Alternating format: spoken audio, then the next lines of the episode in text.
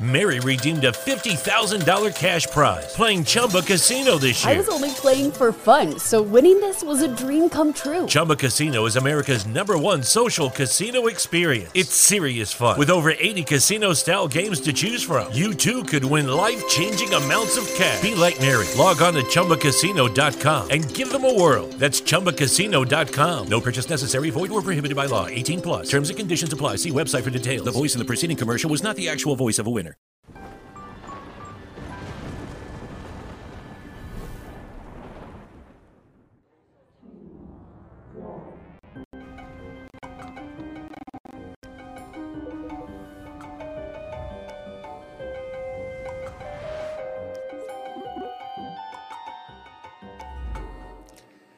Salve, salve, amigos da ciência em todo mundo. Muito boa noite. Muito bem-vindos. Sextando aqui no Ciência Sem Fim hoje, com a presença que ilustre do professor Hélio Dias.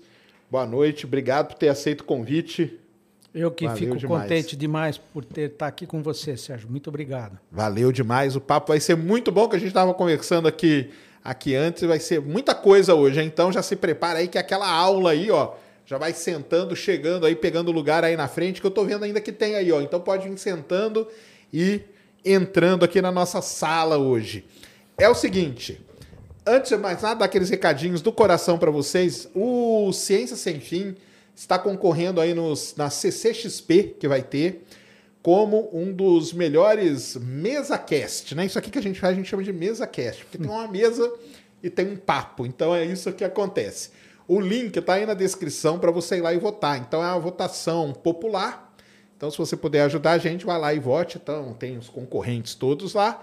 Ajude aí o Ciência Sem Fim. Estamos aí nessa de tentar chegar, pelo menos ir lá para participar com a, com a galera lá. Então, vote aí para o Ciência Sem Fim, lá na CCXP, o melhor mesa, MesaCast.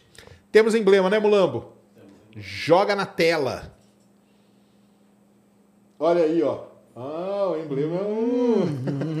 Isso aí, ó. Maneiríssimo, hein? Aí, ó. Maneiríssimo. O emblema aí em homenagem ao professor Hélio. Famo- É, porque tem o Hélio, né? Isso, fissão aí, hein? Olha aí. Que são, exatamente, exatamente. Então tá aí, ó. Para resgatar um emblema, quem fez foi o Mateu- Matheus Bits. Matheus Bits está ficando especialista aqui Ciência Sem Fim, né? É, profissa. Então, ó, para resgatar, vai lá na plataforma nv99.com.br barra Ciência Sem Fim. E aí você resgata o emblema. E lembrando que o emblema fica disponível até 24 horas após esse programa. Depois é só lá no mercado de emblema para você conseguir ele. Então, entre aí na plataforma, porque na plataforma você pode acompanhar o programa, comentar, virar membro do Ciência Sem Fim. Tá? Lembrando que você virando membro, você pode, se for um nível chamado Pica das Galáxias, concorrer a esse belíssimo telescópio aqui que a galera da Celestron Brasil disponibilizou aqui pra gente para sortear. Se não me engano, é agora em julho, né? Que é o sorteio, né? E, e eu acho que é assim. Então, é, entre aí, se torne membro do Ciência Sem Fim. E lá na plataforma também você pode comprar as Sparks para bater um papo com a gente aqui no final. 15 mensagens de 150 Sparks e tem também o Super Chat com as nossas inteligências. Nós temos outra inteligência artificial agora agindo, né, Mulambo? Né? Temos, né? Então, então, mande as mensagens aí que o papo vai ser muito bom, beleza? Professor, obrigado de novo, boa noite. Boa noite. Valeu demais por ter vindo aí, aceito o convite. É, todo mundo que vem aqui, eu começo sempre querendo saber como que foi o começo da trajetória, o que levou o senhor a estudar física, ser físico, porque aqui a gente já teve, tem, tem uma galera que teve uma, vamos dizer assim, uma carreira linear, tipo, o cara sempre quis fazer aquilo, foi, e tem outros que a carreira é meio tortuosa, mas não tem problema também, porque acaba dando certo no Claro. final. Então, como que começou o seu gosto pela, por ciência, por física, e como que chegou nessa, nessa área aí? Então, Sérgio, eu, na verdade, sou oriundo de escola pública de qualidade. Né? Fiz todo o ensino Fundamental 1, Fundamental 2, depois no científico. No científico foi quando eu tive... Científico, para galera que não, que não, não manja, é o que é o ensino médio hoje, Isso, né? médio, exatamente. Isso. Na época tinha o clássico, tinha o normal, né? E, e tinha o científico. Então eu fui para essa área E eu tive a sorte, no caso, de ter um professor que me deu aula de matemática e física ao longo dos três anos do científico. O mesmo professor. E esse era um professor que estava, inclusive, fazendo mestrado no Instituto de Física, inclusive. Na época, é, aquela época, Sérgio, os professores realmente eram de primeiríssima qualidade. Né? Então, tive professores excelentes de química, de física, de biologia. E esse professor, no caso que chamava Ladislau Silveira, inclusive eu tenho um livro com ele agora, que ao longo do período Olha, a gente legal. vamos publicar um livro é, de física para o ensino médio, né, que a gente vai estar tá fazendo. Bom, esse professor foi o que me abriu as portas para a ciência e para a física. Eu peguei o gosto pela ciência com esse professor. Então, assim, a, a responsabilidade é, de eu estar na física é devido a esse professor, infelizmente já falecido também. E aí, é, no caso, eu acabei é, fazendo vestibular na época. O, o senhor já era bom em física, matemática, isso, sempre teve facilidade. Isso, e o ensino, o ensino científico médio que eu tive foi de tão boa qualidade que eu consegui entrar direto né, no vestibular, no caso da, da época era uma POFEI que chamava, né?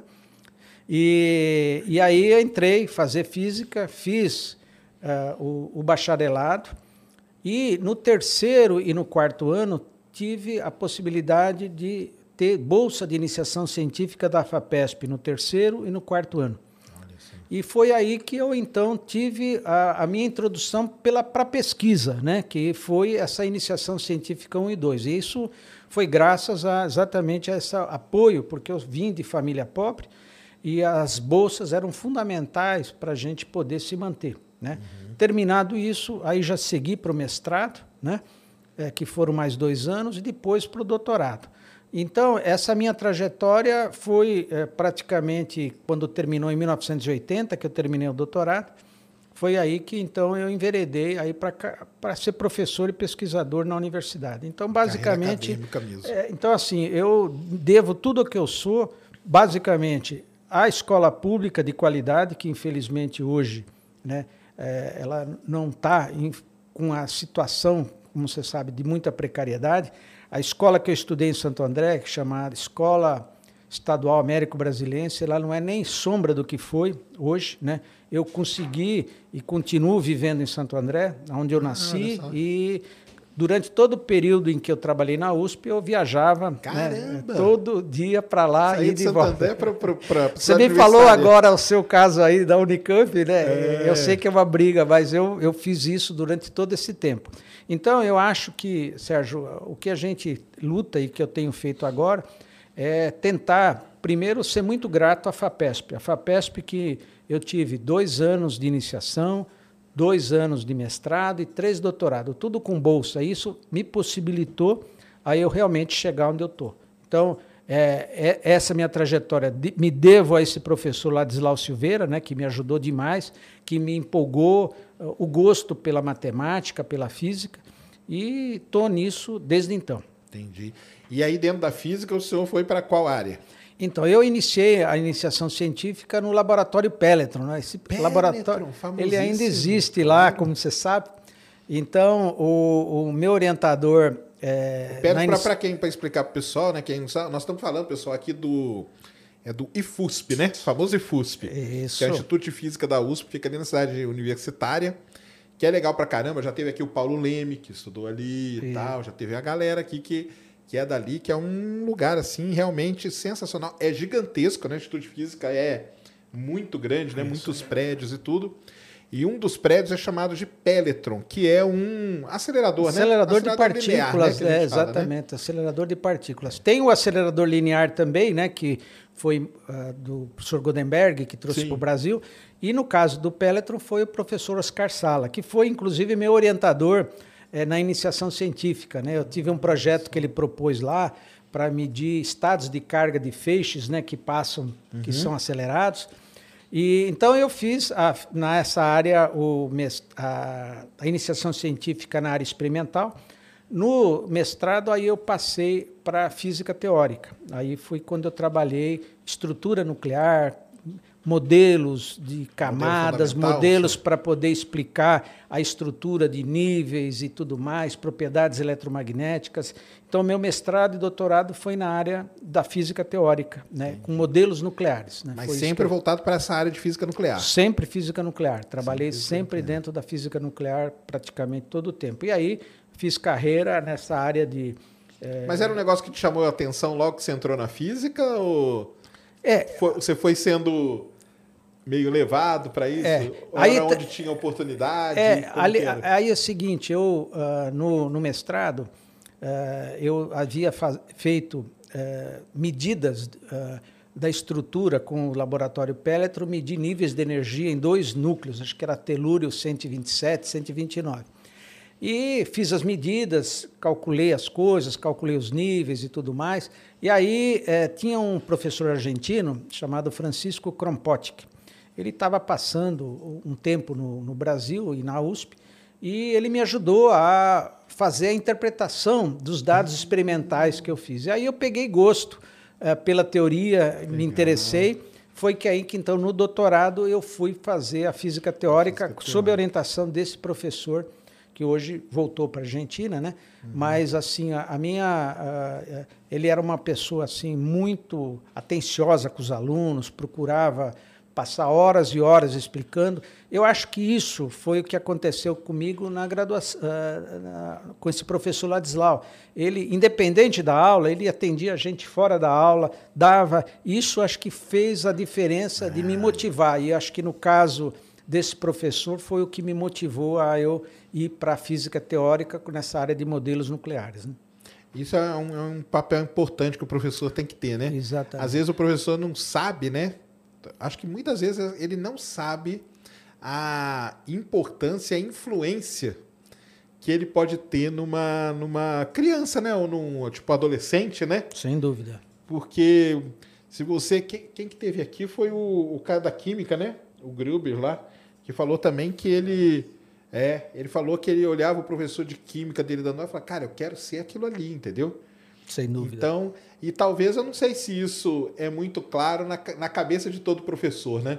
Sem dúvida. Que ele tem essa influência, cara. Então, assim, tente não só né, preparar uma boa aula, dar uma boa aula, mas também, de certa forma, incentivar e atender fora da, da aula, Isso, né? Exatamente. Tudo Inclusive, isso é é, né? outro dia me fizeram essa pergunta, né? Qual, qual é a saída para a educação? É o professor, não há outra pessoa. Esse professor ele tem que ser um professor bem formado, com bastante eh, conteúdo, né? E bom salário, boa condição, que acontecia na época minha, quando eu fiz o científico, né? Os professores eram, em geral, professor só de uma escola. Hoje o professor, você sabe, ele dá aula três, quatro escolas, entendeu? Então, ele E não tem não- tempo, não inclusive, para pesquisar. Essa pessoa que dava aula para mim, ele estava fazendo mestrado, então ele tinha tempo para poder também se reciclar, para poder melhorar. E hoje, ainda mais eh, com a situação toda que a gente está vendo da tecnologia, se você não se atualizar, né, Você é Sérgio, engolido, né? acabou, É, entendeu? você é então. O importante para mim, o grande desafio hoje da educação no Brasil é ter professores vocacionados, bem pagos, com eventualmente só uma única escola, dedicação nessa escola, e ele então ter essa condição para poder dar atendimento e atenção para os alunos. Isso vai fazer a nossa diferença, viu, Sérgio, na minha opinião. Exatamente. É, e aí o cara, ele tem que ser né, bem remunerado, tem que ter um incentivo, né? Tem que ter alguma coisa para o cara. Porque senão a preocupação dele vira outra, né? É sobreviver, né? É sair, é sair correndo, dar aula na outra escola, depois voltar e tal. E aí meio que o professor vai enche- enchendo o saco daquilo, né? Exatamente. E, pô, ainda querem me cobrar que eu, que eu seja legal, né? Coisa do tipo. Então, é realmente. Porque é engraçado, né? Assim, ah, na, na área aí que eu gosto, que é astronomia e tudo, todo mundo fala assim, nossa, que legal, né? O Cal, pô, o Sagan, Carl Sagan era um professor, né? Sem dúvida. Então, ele... Imagina que você tem... ah, o tanto que teve o Neil deGrasse Tyson depois, que foi aluno dele e tal. Então, assim, é realmente, o professor, ele, ele tem esse papel, né? Ele tem, tem esse papel, é muito importante, influencia demais, né? Tanto que o senhor leva aí até hoje, né? E- É, e, o- e o modelo, por exemplo, das universidades paulistas, USP, Unicamp, Unesp, que é o professor de dedicação exclusiva. Né? Então, esse professor, ele tem dentro do tempo de contrato dele, das 40 horas, então ele tem um tempo para dar suas aulas, que ele é importante que ele dê a aula, o tempo para ele pesquisar, o tempo para ele participar de congresso.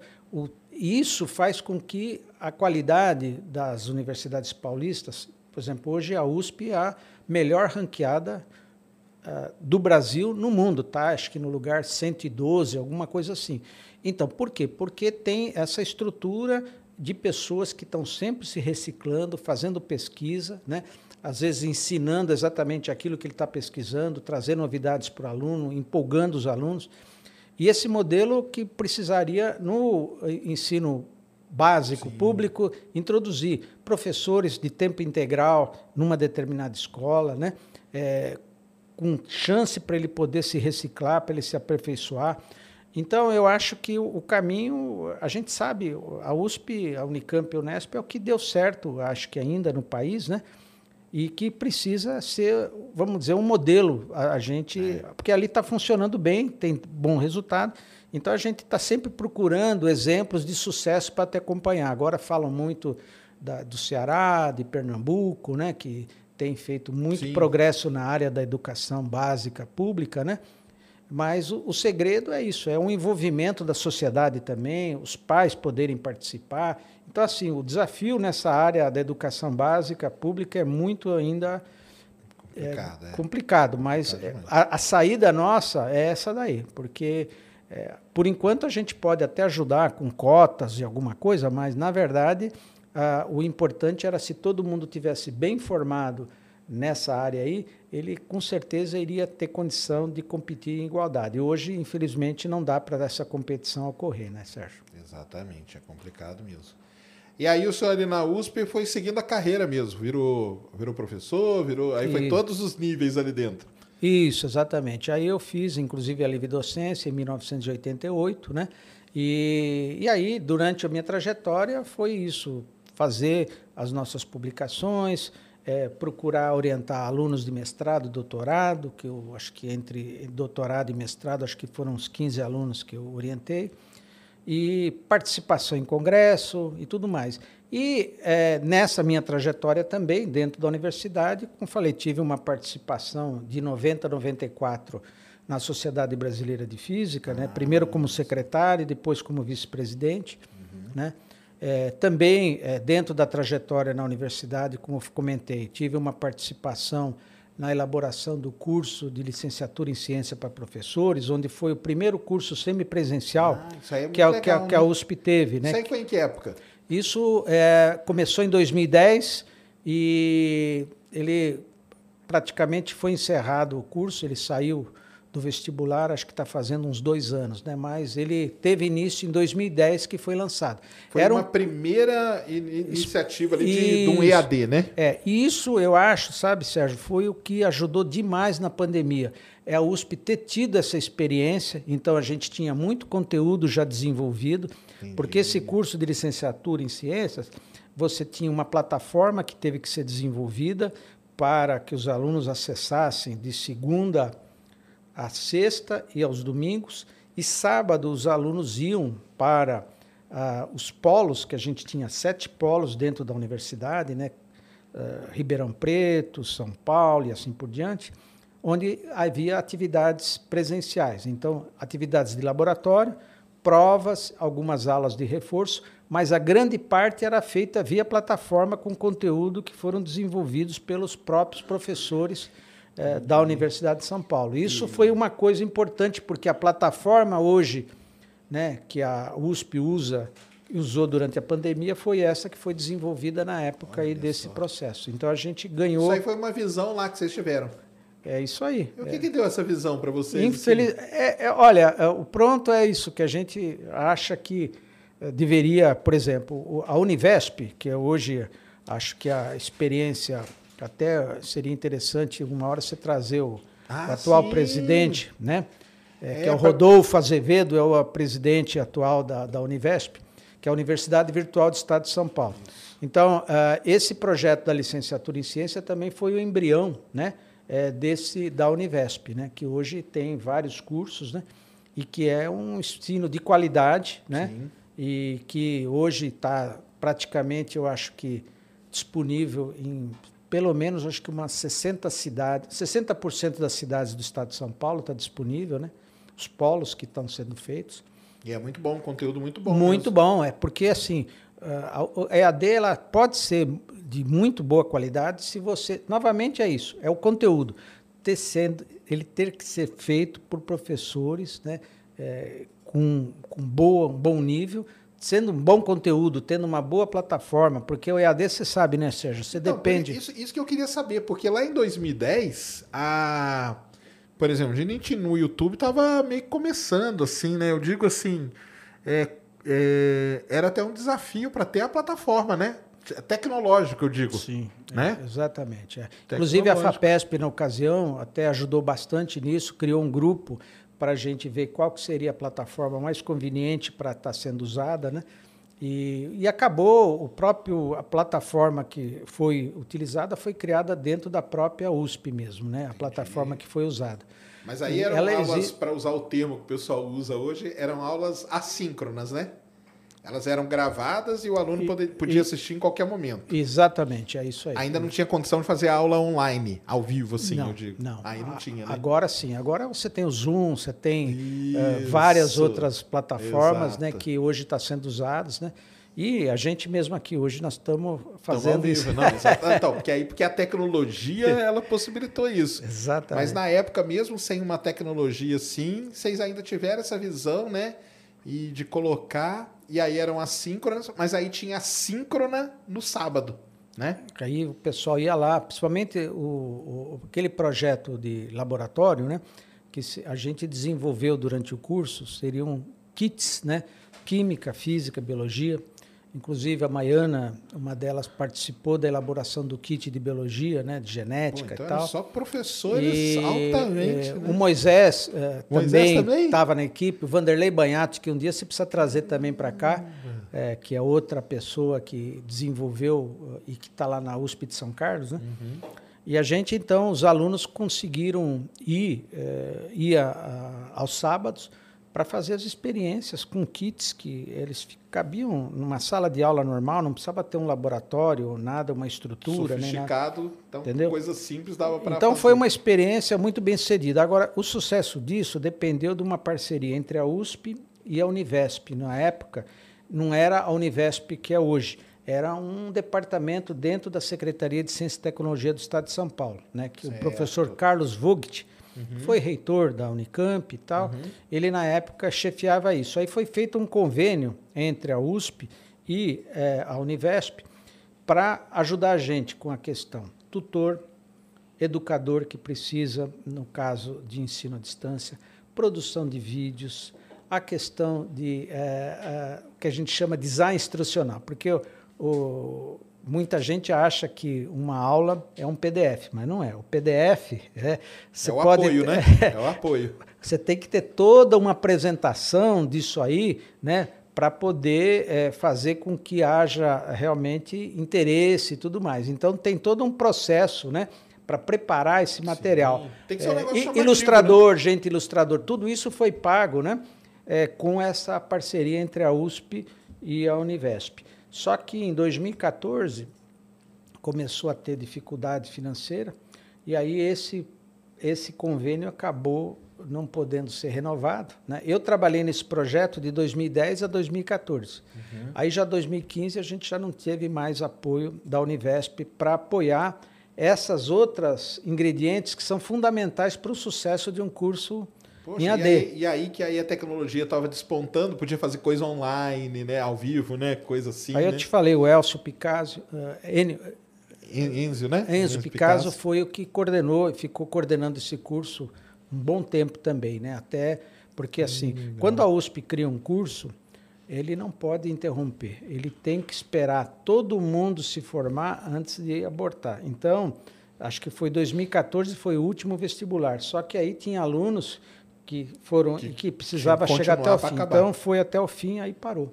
Infelizmente, era um curso que que realmente deveria continuar, porque é uma carência. Você não tem hoje, né, professores de ciências. É, só para explicar para o pessoal que não pegou, né? Esse curso ele era de licenciatura, né? Em ciência. Ou seja, ele dava aula, pessoal, para quem ia ser professor de escola. Então, o seu professor de ciências e tal, vamos dizer assim, ele normalmente ele não é, ele não faz um curso desse, né? Normalmente ele faz um curso de pedagogia. Minha mãe foi professora de pedagogia aí. E faz um curso de pedagogia e vai dar uma aula de ciência, de matemática, coisa assim. Agora, esse curso não era de licenciatura em ciência, ou seja, você ensinava quem ia ser professor de ciência nas escolas. É isso, tá? É, a pessoa ia ter um pouco de conteúdo de matemática, um pouco de física, um pouco de biologia, um pouco de química, para poder estar tá fazendo esse tipo de ensino dentro do Fundamental 2, que a gente chama. Né? Sim. E, e hoje é o que você acabou de falar. Normalmente, é, esse professor, né, ele não tem a formação adequada. Mas é, a gente espera que aí um dia a gente resgate o que foi a educação básica ah, pública do, do, passado. Né? É. Mas aí, quando teve, quando teve a pandemia e, e as universidades colocaram tudo online e tudo, o pessoal não. Aí você falou que eles usaram, né? Eles usaram a plataforma que vocês tinham criado. É, a USP teve realmente uma, um desempenho muito bom é, praticamente é, houve uma adesão muito grande né, das pessoas, né? É, professores, todos eles acabaram de uma forma ou de outra né, é, aderindo e participando, né?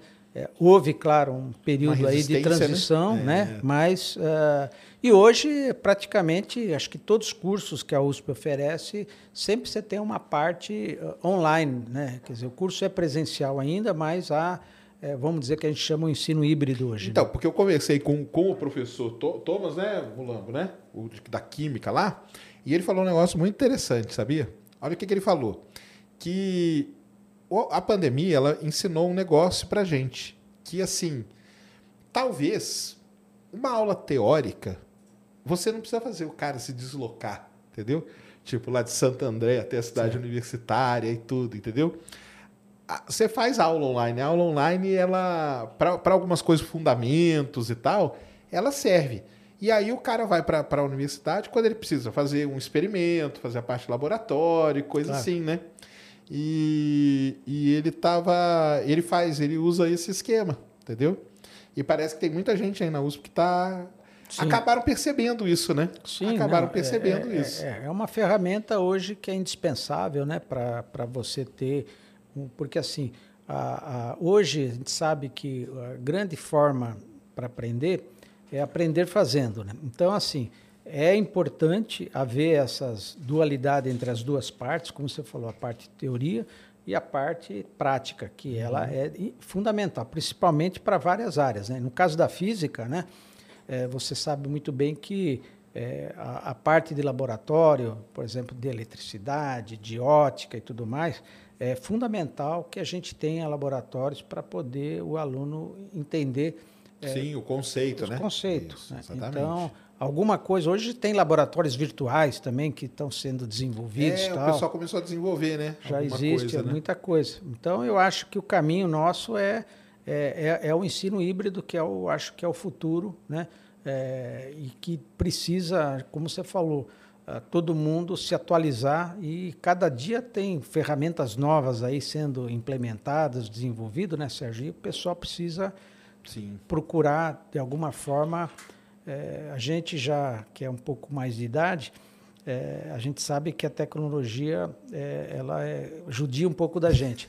Mas tudo é possível, né? Não, se você é, claro. se, não, se empenhar. Hoje, não, e o legal é que hoje você tem a tecnologia para deixar isso, né? Fazer coisa síncrona, ter esses laboratórios virtuais e tudo, né? Então, a tecnologia tem o meta aí que o pessoal fala também, né? Que é um novo jeito de você dar aula. Então, você pega na minha área, por exemplo, que é geologia, né? Ah, um vulcão, em vez de colocar um desenho, você vai lá para o vulcão com a turma, graças a essa tecnologia de metaverso, sabe? Então, pode ser aí uma boa de uma, de uma guinada em boa parte da, da educação. Mas aí tem que se atualizar, tem que fazer tudo isso, né? É, e aí, aí é o que você acabou de falar aí dessa parte. Falar um pouquinho da minha trajetória na Estação Ciência. Ah, não. Então, aí que eu queria chegar. Aí o senhor foi para a Estação Ciência. Então, na Estação Ciência foi quando eu entendi quão importante é a divulgação científica e a, essa, esse trabalho que é preciso que a universidade traga esses conteúdos, né, é, de uma forma simples, né. Então, por exemplo, uh, lá eu me lembro muito bem é, quando houve vários terremotos. E lá na Estação Ciência, se lembra, nós tínhamos um simulador de terremoto então, de 5 graus. Então, deixa eu até, vamos até explicar para o pessoal, né? Aqui em São Paulo, pessoal, ficava ali na Lapa, num prédio lindíssimo, né? Diga-se de passagem, Era né? uma estação de trem, né? Era uma estação de trem. Foi criado aqui em São Paulo um, um lugar chamado Estação Ciência. Então, vinha, as escolas iam para lá, é, visitar, então você levava alunos né, e tudo, e tinha os setores, né? Então tinha o pessoal da física, tinha o pessoal da geofísica, uhum. tinha o pessoal. Foi o meu primeiro tipo, emprego. Eu trabalhei ali na Estação Ciência. Porque como que era a Estação Ciência? Ela era ligada, no começo não, né? Mas depois ela foi ligada à USP, né? Isso, começou pelo CNPq, né? Isso. O Sopro Cordualdo Pavan, mas depois a USP encampou e tomou Isso. conta nos últimos 20, 30 anos. E aí, quando a USP encampou Estação Ciência, como que era? Os alunos, normalmente de graduação, eles iam para lá para fazer o atendimento, o famoso atendimento ao público. Monitores. Monitores, a gente era monitor da Estação Ciência. E o conteúdo que era dado lá e tudo era desenvolvido pelos professores da, da universidade. Então era um negócio assim realmente sensacional que tinha aqui em São Paulo. E exatamente. E eu trabalhava justamente nessa parte aí da simulação de terremoto, que era uma plataforma, né, que você colocava lá Isso. o pessoal, era divertido pra caramba, todo mundo adorava. E, e o do outro, que era muito famoso também, que era a caixa de areia lá, para você mostrar pro pessoal que se você, dependendo do jeito que você aperta, você afunda ou não. Mesmo que, pode é. ser a mesma pessoa por conta da tensão superficial, aqueles negócios lá. Era outro negócio que fazia muito sucesso também. Tinha um simulador de tsunami também, Tinha né? simulador de tsunami também, exatamente. Os dinossauros da tua área também. Tinha dinossauros Sim. lá que a gente então, colocava. A área de geologia, geofísica, meteorologia, é, era muito... Porque era um negócio que era não, não tinha nada de computador, viu, pessoal? Era tudo coisa. É, mão dizer, na massa que a gente é, chama. efeito prático, né? tem o efeito computacional que vocês veem no cinema e tem o efeito prático. Lá era tudo efeito prático. Então, a criançada gostava demais, gostavam demais. E era muita gente que ia na Estação Ciência, né? Nossa, era, era muito, né? É, e nós tivemos, durante o período que eu estive como diretor, tivemos uma experiência muito importante que foi uma exposição é, chamada que falou sobre epidemias, que era Epidemic. Era uma exposição é, feita pela Sanofi na França e que veio para o Brasil e ficou cerca de quatro meses lá dentro da Estação Ciência.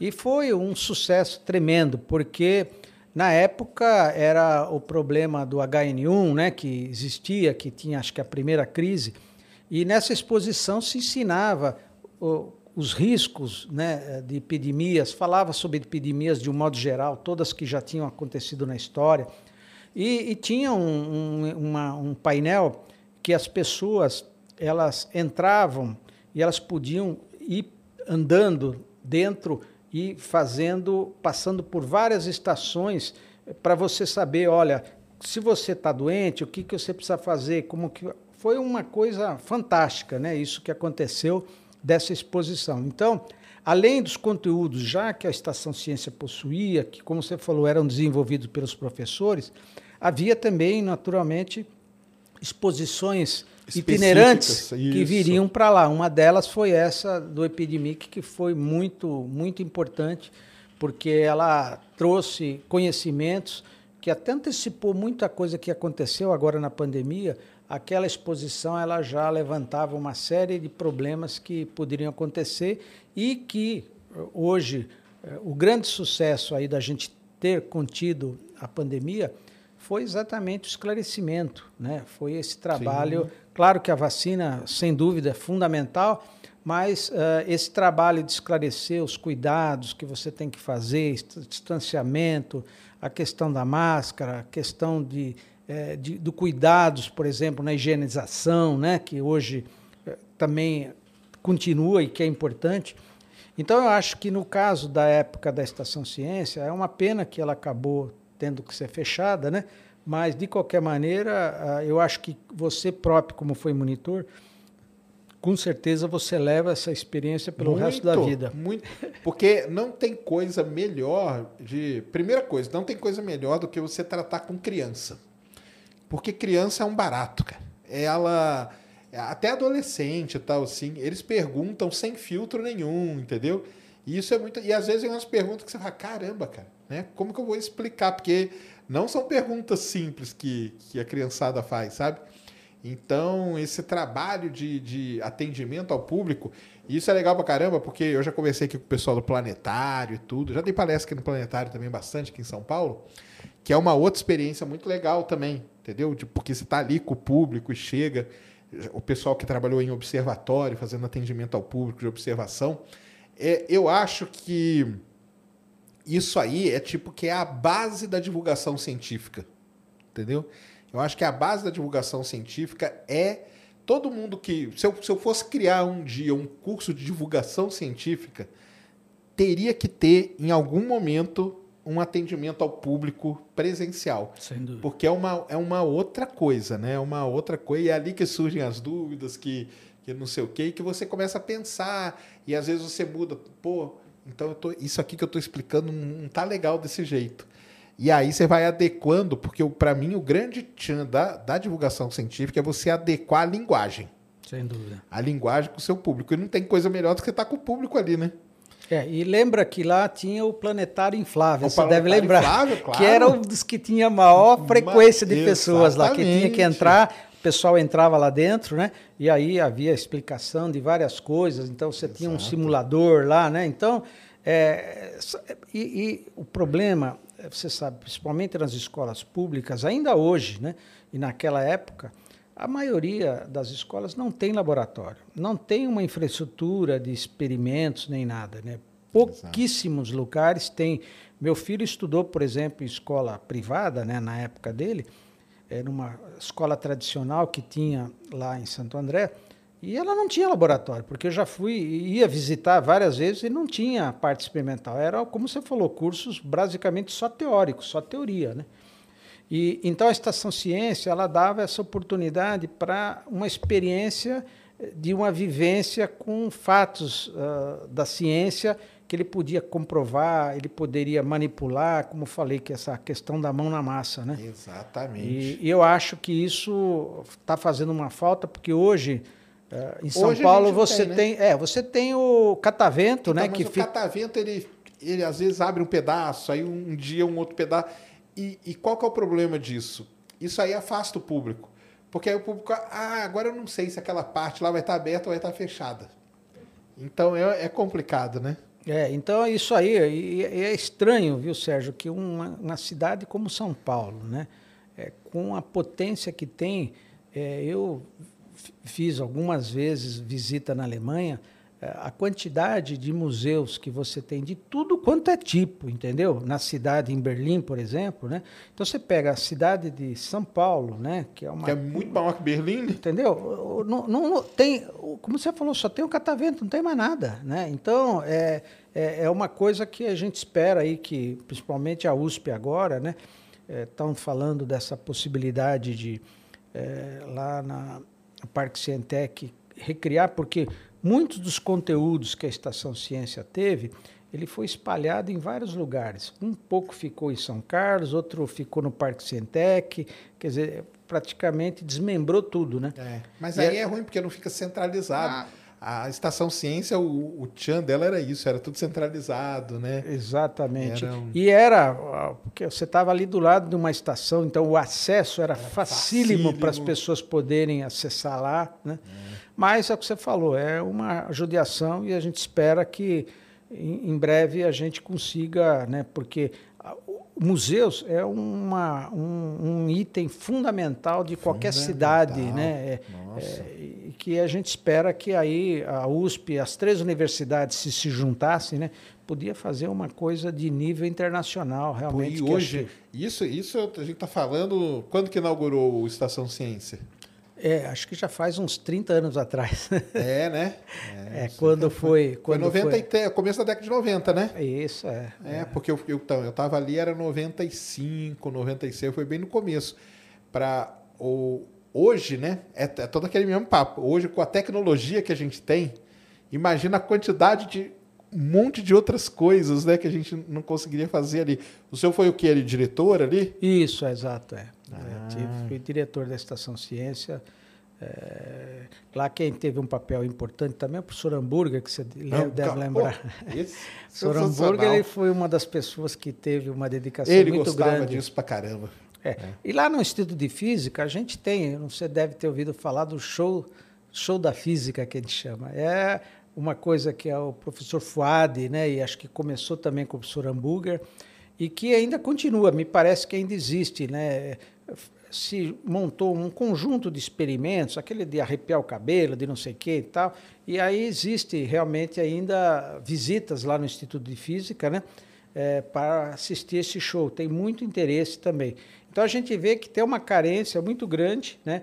mas é o que você falou, a gente até discutiu fora do ar, é, que esse tipo de atividade de cultura e extensão ainda ele é muito pouco incentivado e valorizado dentro das universidades. né? Exatamente. E, então, os que se aventuram a fazer, fazem isso porque gostam, fazem isso sem nenhuma preocupação de nenhum tipo de retorno, porque eles sabem que não vai existir esse retorno como Exatamente. deveria ser, como existe, por exemplo, por causa de publicações, por causa de orientações. Então, essa é uma coisa que a gente espera também que haja uma mudança em breve, porque que você falou, né? É, a, a, hoje, com a pandemia, né, ele mostrou que é fundamental o cientista ter esse diálogo com a sociedade, né? É, é, imagina se tem uma estação ciência durante a pandemia. Se lá na época do H1N1, né, teve esse negócio de epidemia, né, e tudo, imagina se está na pandemia funcionando um lugar como se fosse a estação de ciência. Seria uma outra coisa. Uma outra coisa, entendeu? O tanto de coisa de conteúdo e de exposições, de coisas específicas que iam fazer ali, ia atrair o público e tal porque a, a Estação Ciência ele tinha uma proximidade muito grande com o público, porque falava a linguagem certa, era um negócio divertido, porque, igual a frase nossa aqui, do Ciência que nem é minha, é de um grande divulgador científico que infelizmente já morreu, é, a ciência tem que ser divertida. Sem dúvida. Porque se ela começar com um negócio muito chato, o pessoal, ih, cara, esse negócio é chato demais, entendeu? E Estação Ciência era essa, essa pegada, né? É, é, era essa pegada de ser divertido e de se aproximar. Então eu até fiquei, eu até imagino se tivesse, né, tido uma Estação Ciência é, e... na época da pandemia, poderia ter sido muito diferente é, várias então, coisas. Inclusive a gente, o nosso grupo está defendendo uma proposta que era a criação de centros de divulgação científica em todos os municípios do estado de São Paulo. Olha todo só. lugar. Não precisava ser uma estação ciência, mas podia ser um pedaço de algum conteúdo que, vamos dizer, localmente tem que é interesse. É né? E você isso. leva lá, entendeu? Então isso aí não custa tanto e era uma coisa importante. Então, eu acho que esse tipo de a, atividade, né, de criar isso, principalmente em locais onde tem universidade, como você falou, o modelo da estação ciência, ele era assim, o professor docente desenvolvia o conteúdo, o aluno de graduação era o monitor, e você tinha uma pequena estrutura de funcionários para fazer a gestão do local. Exatamente. Entendeu? Então você dava uma experiência para o professor poder desenvolver alguma aplicação e para o aluno ter uma experiência de um contato com a sociedade para ele entender um pouco os problemas, né?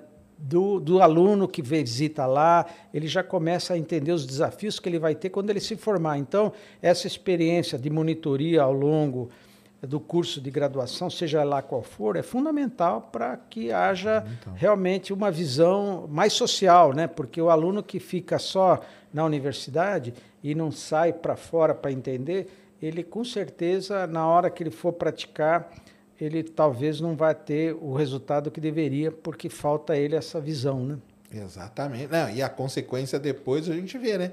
Que é o cara que fica só ali, ele vai continuar só ali, né? E aí lá para frente vai dar. É, outra coisa que eu queria comentar com você, Sérgio, é o seguinte: era o papel dos TCCs atualmente. A gente sabe que o TCC, todo mundo que fez já uma graduação, sabe que a maioria exige um trabalho de conclusão de curso ao final é, da, da graduação, seja ela qual for.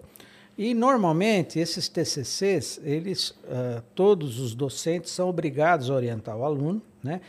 Às vezes é um aluno único, às vezes é uma equipe de alunos que vai desenvolver. E esses trabalhos, a grande maioria, ele acaba ficando na prateleira da biblioteca, entendeu? Exatamente. Então, uma das coisas que a gente defende também era que esses TCCs, eles pudessem a gente criar um banco de projetos que sejam de interesse das secretarias municipais, né? É, cada uma delas, porque em geral nas secretarias você não tem gente qualificada para desenvolver propostas, projetos, ele já é uma execução. Uhum. Então, se a gente conseguisse parte desses trabalhos de conclusão de curso tivesse a ver com alguma necessidade de algum setor dentro do município, a gente poderia aproveitar, porque esse aluno, eventualmente, poderia depois até vir a ser contratado, né? É, para o local que vai aproveitar esse conteúdo, né? Porque você tem um orientador obrigatório e que tem que fazer isso, porque uhum. é uma uhum. missão dele, né? O aluno, por outro lado, tem que fazer isso, sem isso ele também não consegue se formar. Então, se esses conteúdos, né, é, esse trabalho pudesse reverter para a sociedade, não precisa ser todos, mas uma boa parte podia ser de muita utilidade. Né? Então, eu acho que isso Sim. também é uma coisa que a gente deveria pensar e, e, e, tentar ver se a gente consegue transformar o trabalho, esses trabalhos, né, em coisas que possam ajudar a sociedade. Né? É, porque aí entra aquela, aquela, aquele negócio que eu, que eu falo aqui bastante também, que é o lance da por que, né, que tem um afastamento do pessoal da ciência. Porque é, muita, em muitos casos, primeiro que a pessoa não entende que é, precisa ter uma ciência é, básica, né? Ciência fundamental. Mas não é essa que gera o resultado para o pessoal. O que gera o resultado pessoal é a ciência aplicada que a gente fala, né? Que é aplicada que o cara vê. Então, ah, pô, eu tô vendo, cara, isso aqui é um microfone, mas o cara que desenvolveu o circuito, a cápsula e tal, isso aqui veio de uma ciência básica para chegar nisso aqui, que é a aplicação, né? Então talvez seja nisso, né? O, o TCC ter alguma coisa mais aplicada e depois no mestrado, no doutorado, o cara ir para a parte, né, de ciência básica mesmo que vai, que vai ser preciso. Porque isso aí é importante, porque se mostra que tem uma aplicação, Aí você também aproxima o público, né? Sem dúvida. É, o meu filho, ele agora recentemente também fez o MBA e tinha um TCC também. E ele, o trabalho dele foi exatamente nessa questão do lockdown e coisas desse tipo, né? É, procurando pegar os dados, né? Que o trabalho dele foi na área de ciência de dados. Então, quanto trabalho, por exemplo, os caras que se formam em engenharia de computação nas diferentes universidades, todos têm a obrigação de fazer um TCC. Então, se você procurar buscar problemas né, é, da própria instituição ou fora e que é, e não ser um, um, um, vamos dizer assim, um trabalho puramente, vamos dizer assim, acadêmico, Isso, entendeu? Puramente é, teórico, né? Vamos fazer, né? Uma, entendeu? Né? Assim, a viagem ali naquelas coisas entendeu? e tal, Porque né? assim, você tem uma equipe de alunos, às vezes super motivados, que vão trabalhar durante quase um ano nesse processo do TCC, né? E às vezes depois simplesmente para ter o diploma, só que de novo ele vai ficar lá estocado em algum lugar, mas que ninguém vai se interessar. Então eu acho que isso precisaria haver aí uma mudança, né? E a gente eh, entende que isso poderia ter um papel muito importante, inclusive para melhorar a qualidade aí das instituições, né? Que eu acho que você pega, por exemplo, um exemplo famoso, né? Que é o famoso GPS, né? Sim. que era um subproduto da relatividade, né? Exatamente. E que o que aconteceu depois de aplicações. Então é, é um trabalho que foi em princípio puramente teórico, mas que depois desmembrou. Puramente ciência básica ali, né? O basicão, mas depois desmembrou, né? Entendeu? Então é, eu acho que aí o caminho nosso é, o desafio é grande, porque, como você sabe, a situação nossa ainda eh, principalmente na área de ciência, tecnologia, na área da educação, está eh, deixando ainda muito, muito a desejar, né?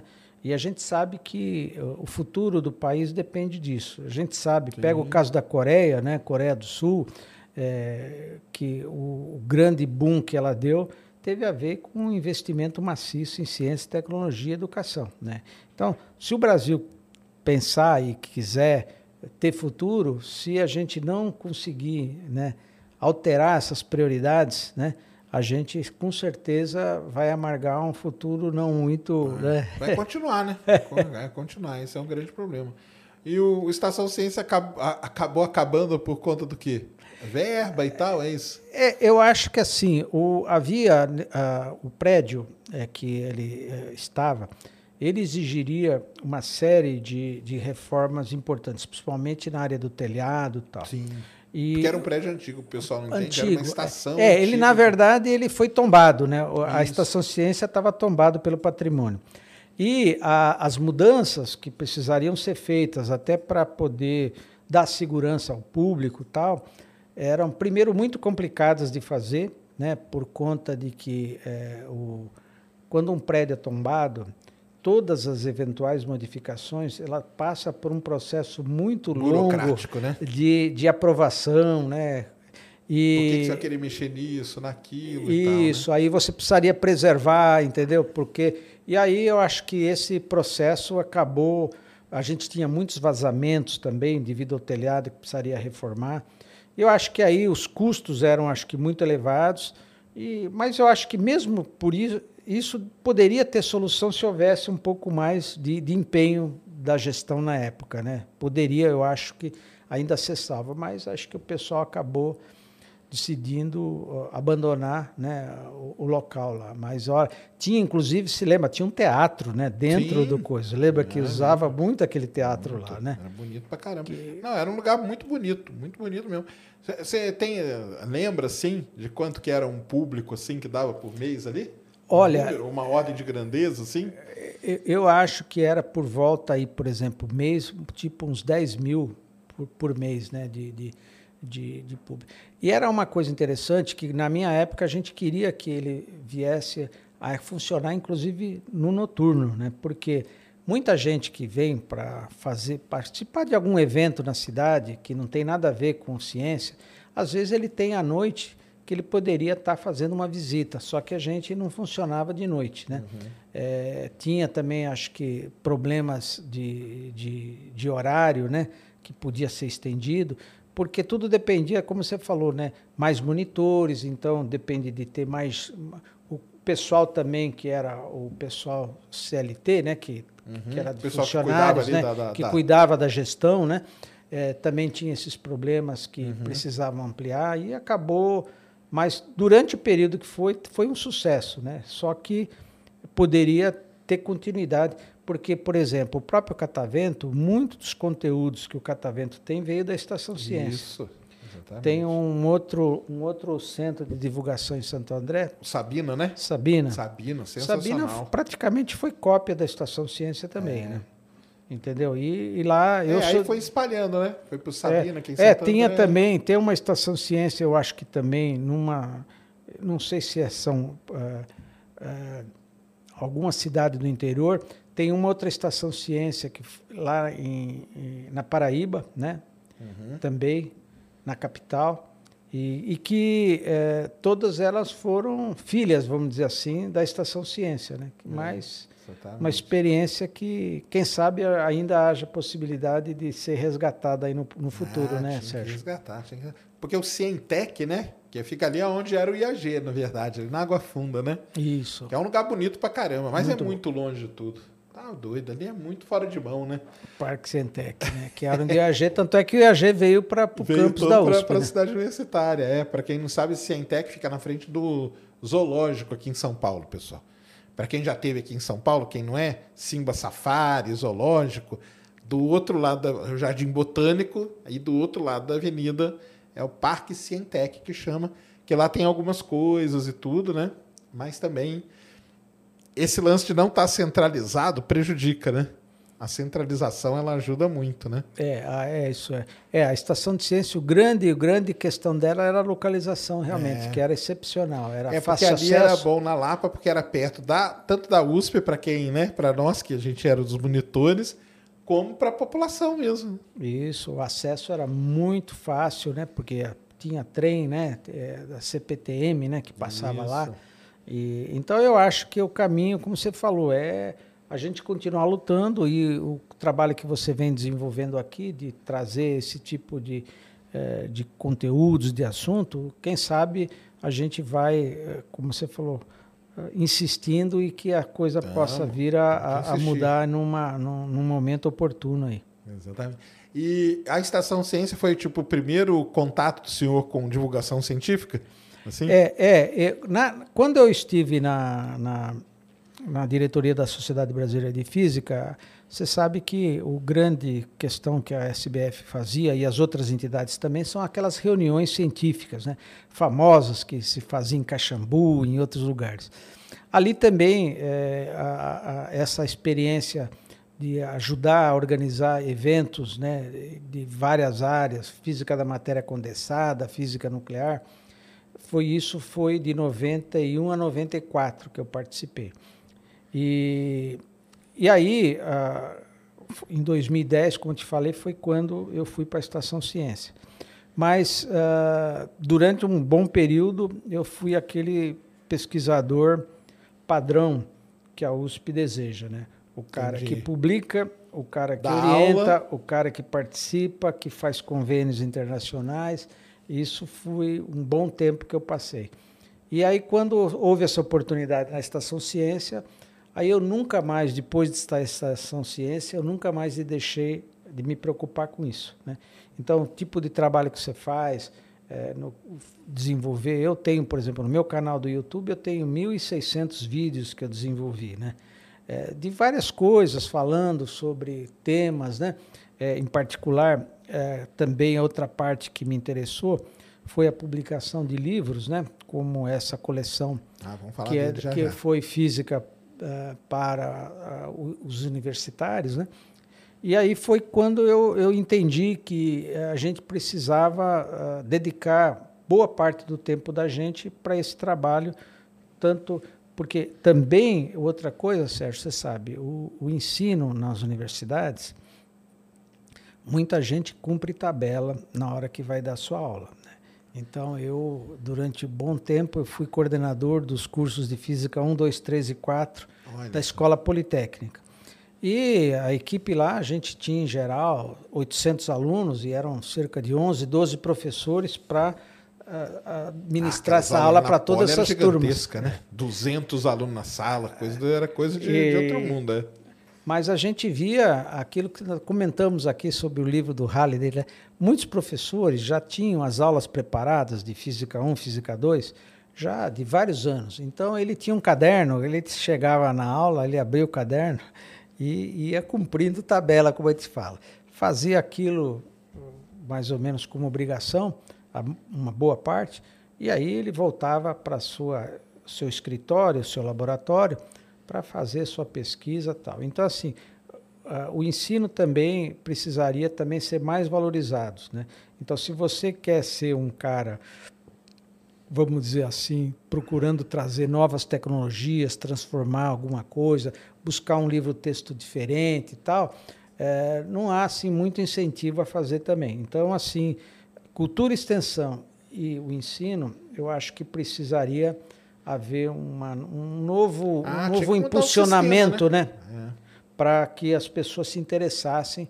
Né? Por exemplo, essa coleção aqui, nós ficamos que quase quatro anos para desenvolver todos os conteúdos. Então, é um trabalho que, claro, é, você deixa de fazer outras coisas que talvez Sim. a universidade iria valorizar mais. Né? É. Então, e hoje você sabe, as publicações de livros também a grande parte do, do retorno fica com as editoras, como você sabe. Né? Ah, não, sim. A, a e, gente... e outra coisa também, né? No, no nosso queridíssimo Lattes, né?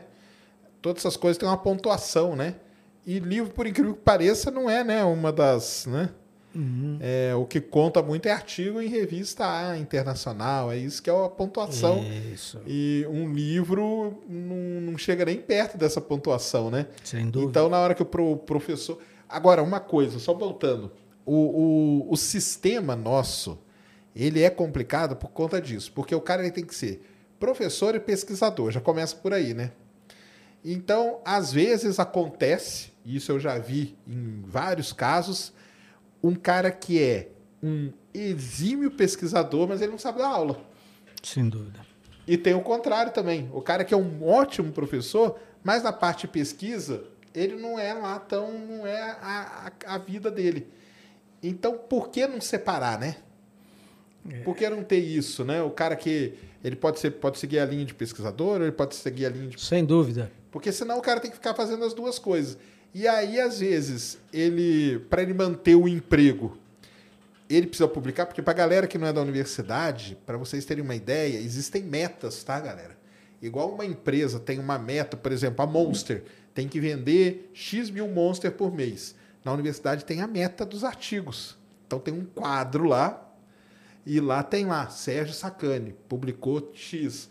E você tem que cumprir a meta, porque se você não cumpre a meta, chega no final do ano, os caras vêm para cima de você, entendeu? Então, nisso, eu tô, tenho que dar uma aula. Pô, vou ter que ir lá dar aula. Aí eu vou ficar sem fazer meu artigo porque a meta tá me apertando, porque o mês passado eu não escrevi artigo. Então eu tenho que escrever agora esse mês dois. E aí eu tenho que ir lá e perder lá duas horas dando aula para aquela. Aí fica uma aula fica ruim, né? A aula fica ruim, desmotiva os alunos e, o, e você fica meio de saco cheio de publicar também, ou seja, prejudica tudo, né? Exatamente. É, esse é, esse é um. Hoje o ensino superior é, tem um grande desafio, que é isso aí.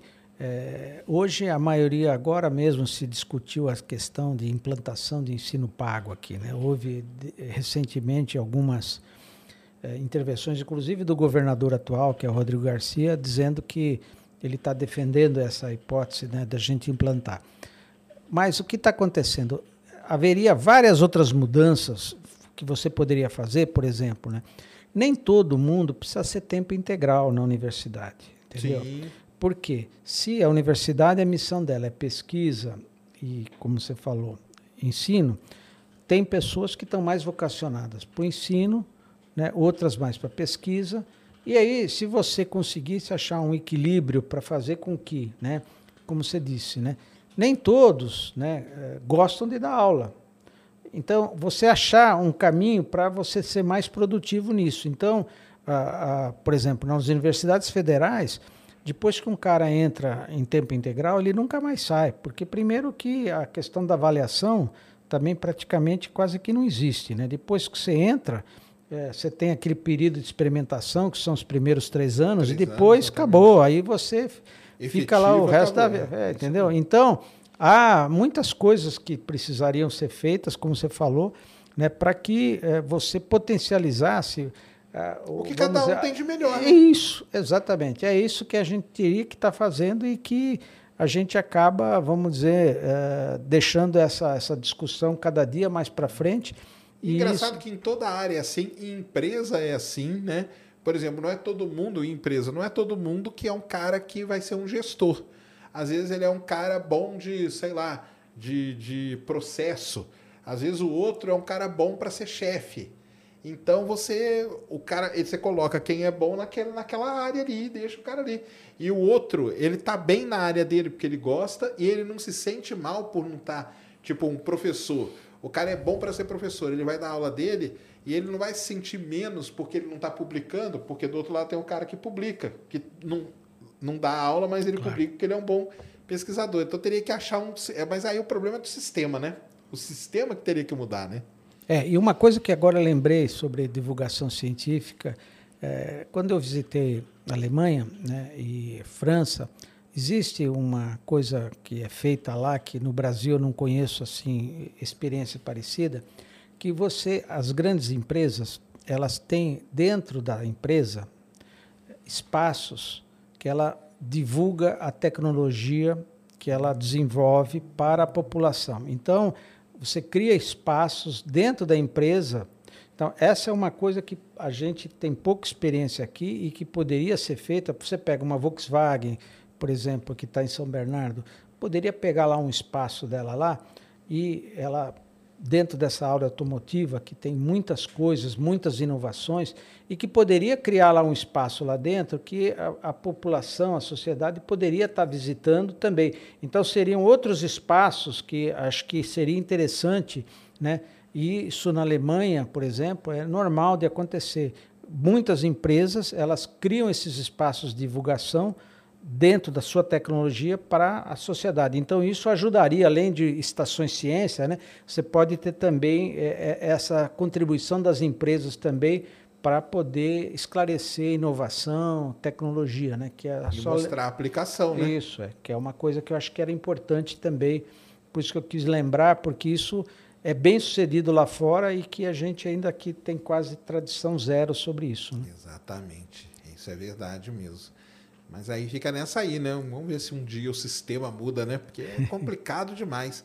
É muito complicado. E no final das contas também, aí falando da divulgação, né, nessa, nessa história toda, né? Porque a universidade, para quem não sabe, ela é ensino, pesquisa e extensão, né? É o tripé que sustenta, né? Que a gente fala, né?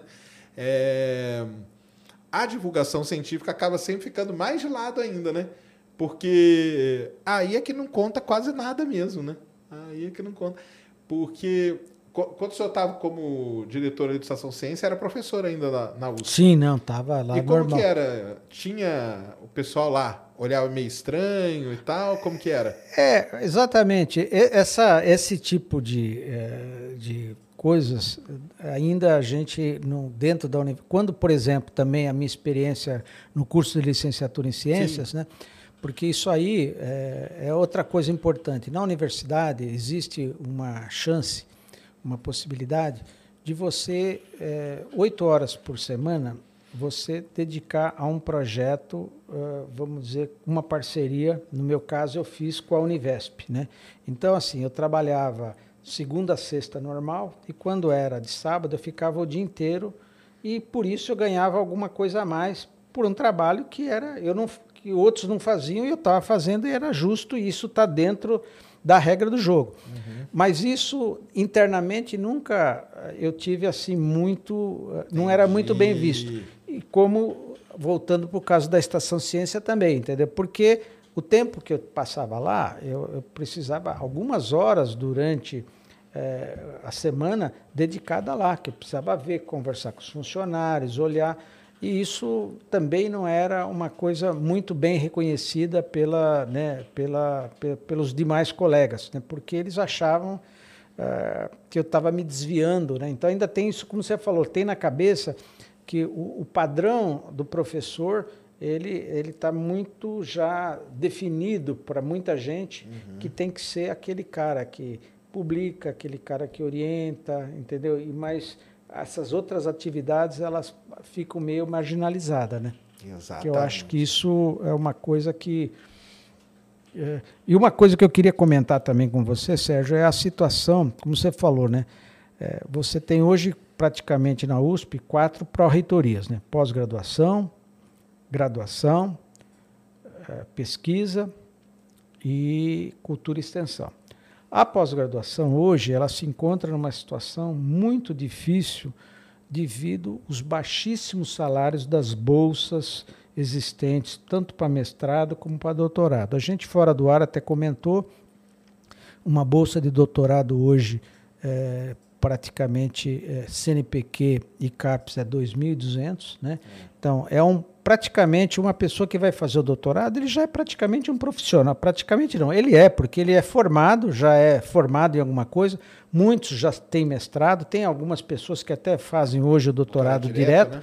mas então já a pessoa tem muitos quilômetros rodados. E aí as bolsas e o papel da pós-graduação hoje nas universidades é fundamental porque a base da produção científica, né, é baseada em projetos de mestrado, de doutorado e dos pós-docs também.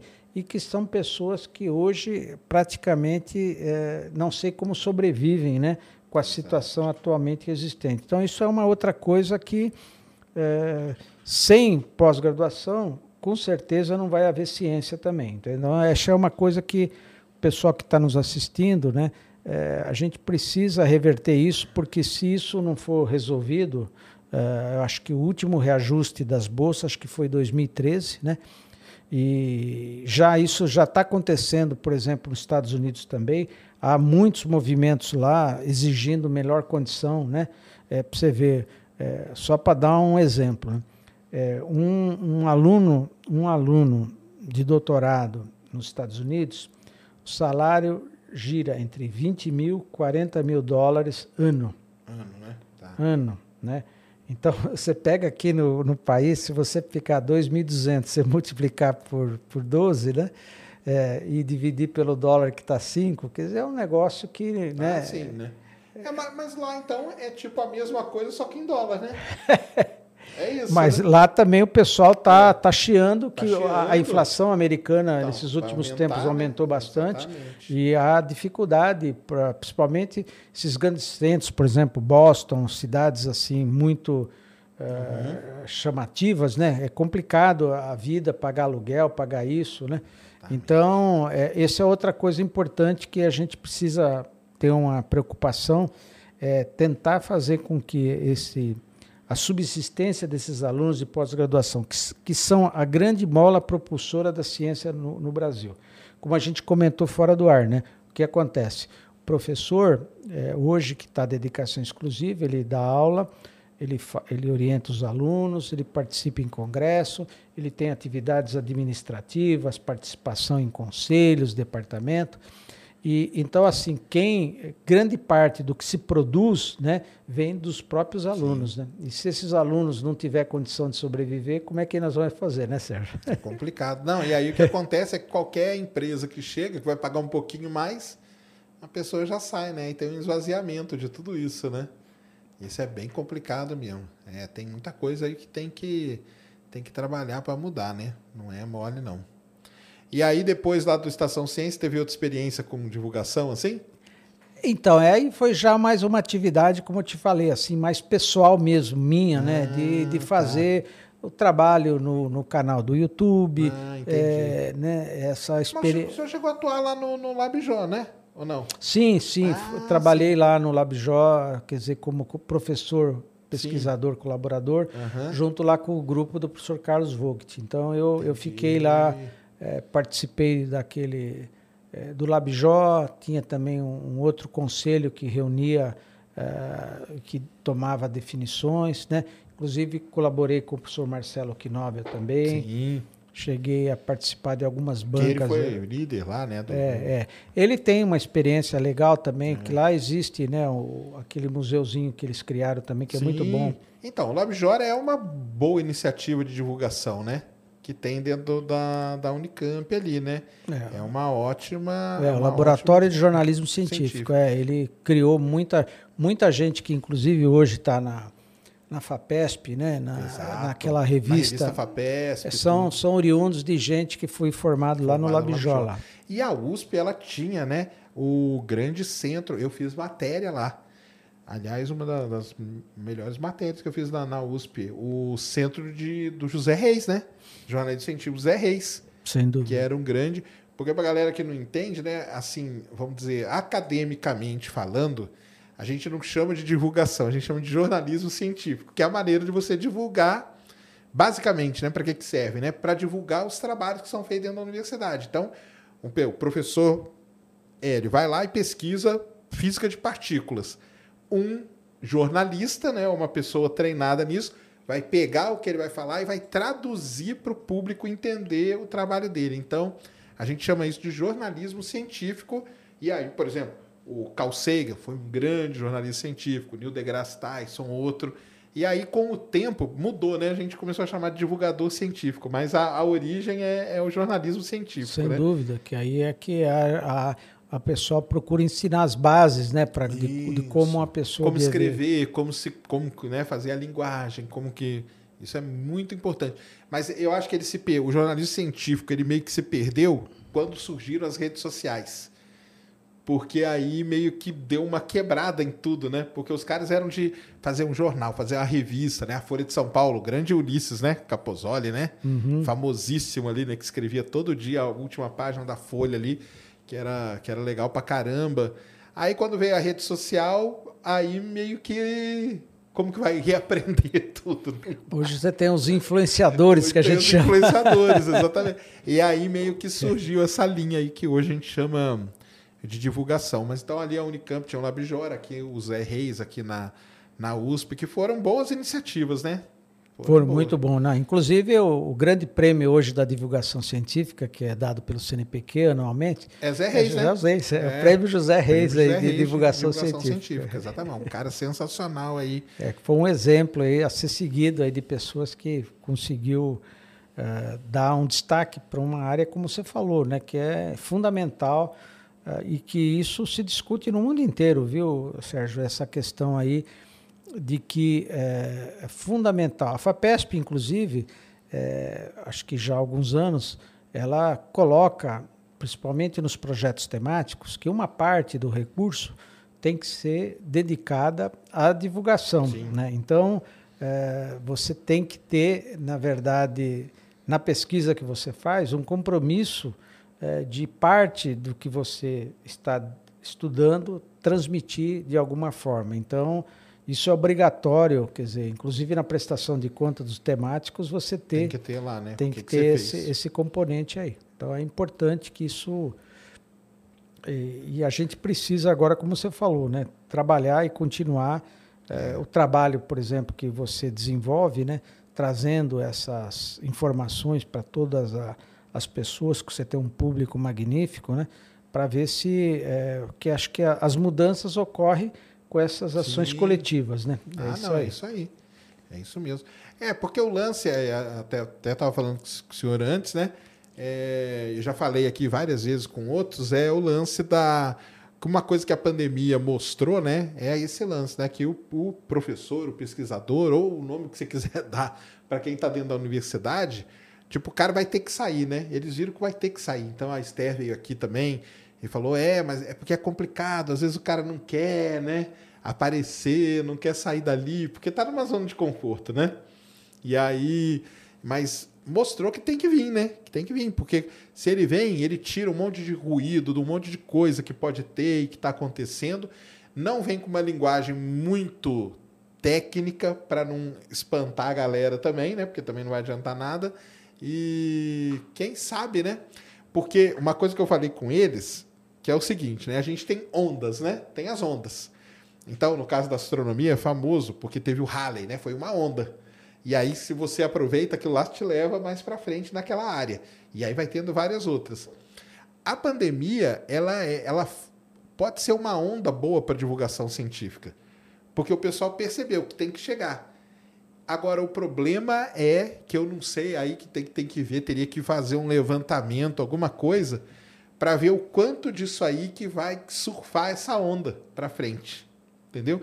Porque pode ser que morra. Exatamente. E aí volta tudo. Aí o dia que tiver uma outra, que todo mundo aqui que veio aqui já falou que vai ter outra, que é só esperar. Nós vamos ter que começar tudo de novo, entendeu?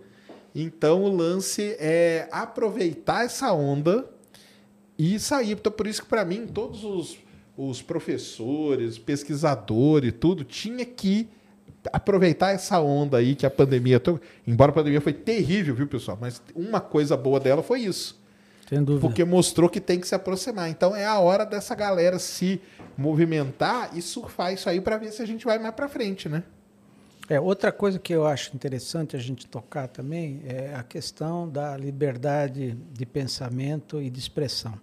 Que é uma ah, coisa sim. que eu acho, essa semana mesmo eu fiz um post lembrando é, do, da condenação do Galileu Galilei, né? Que ele na época. Sim, é porque fez aniversário essa semana.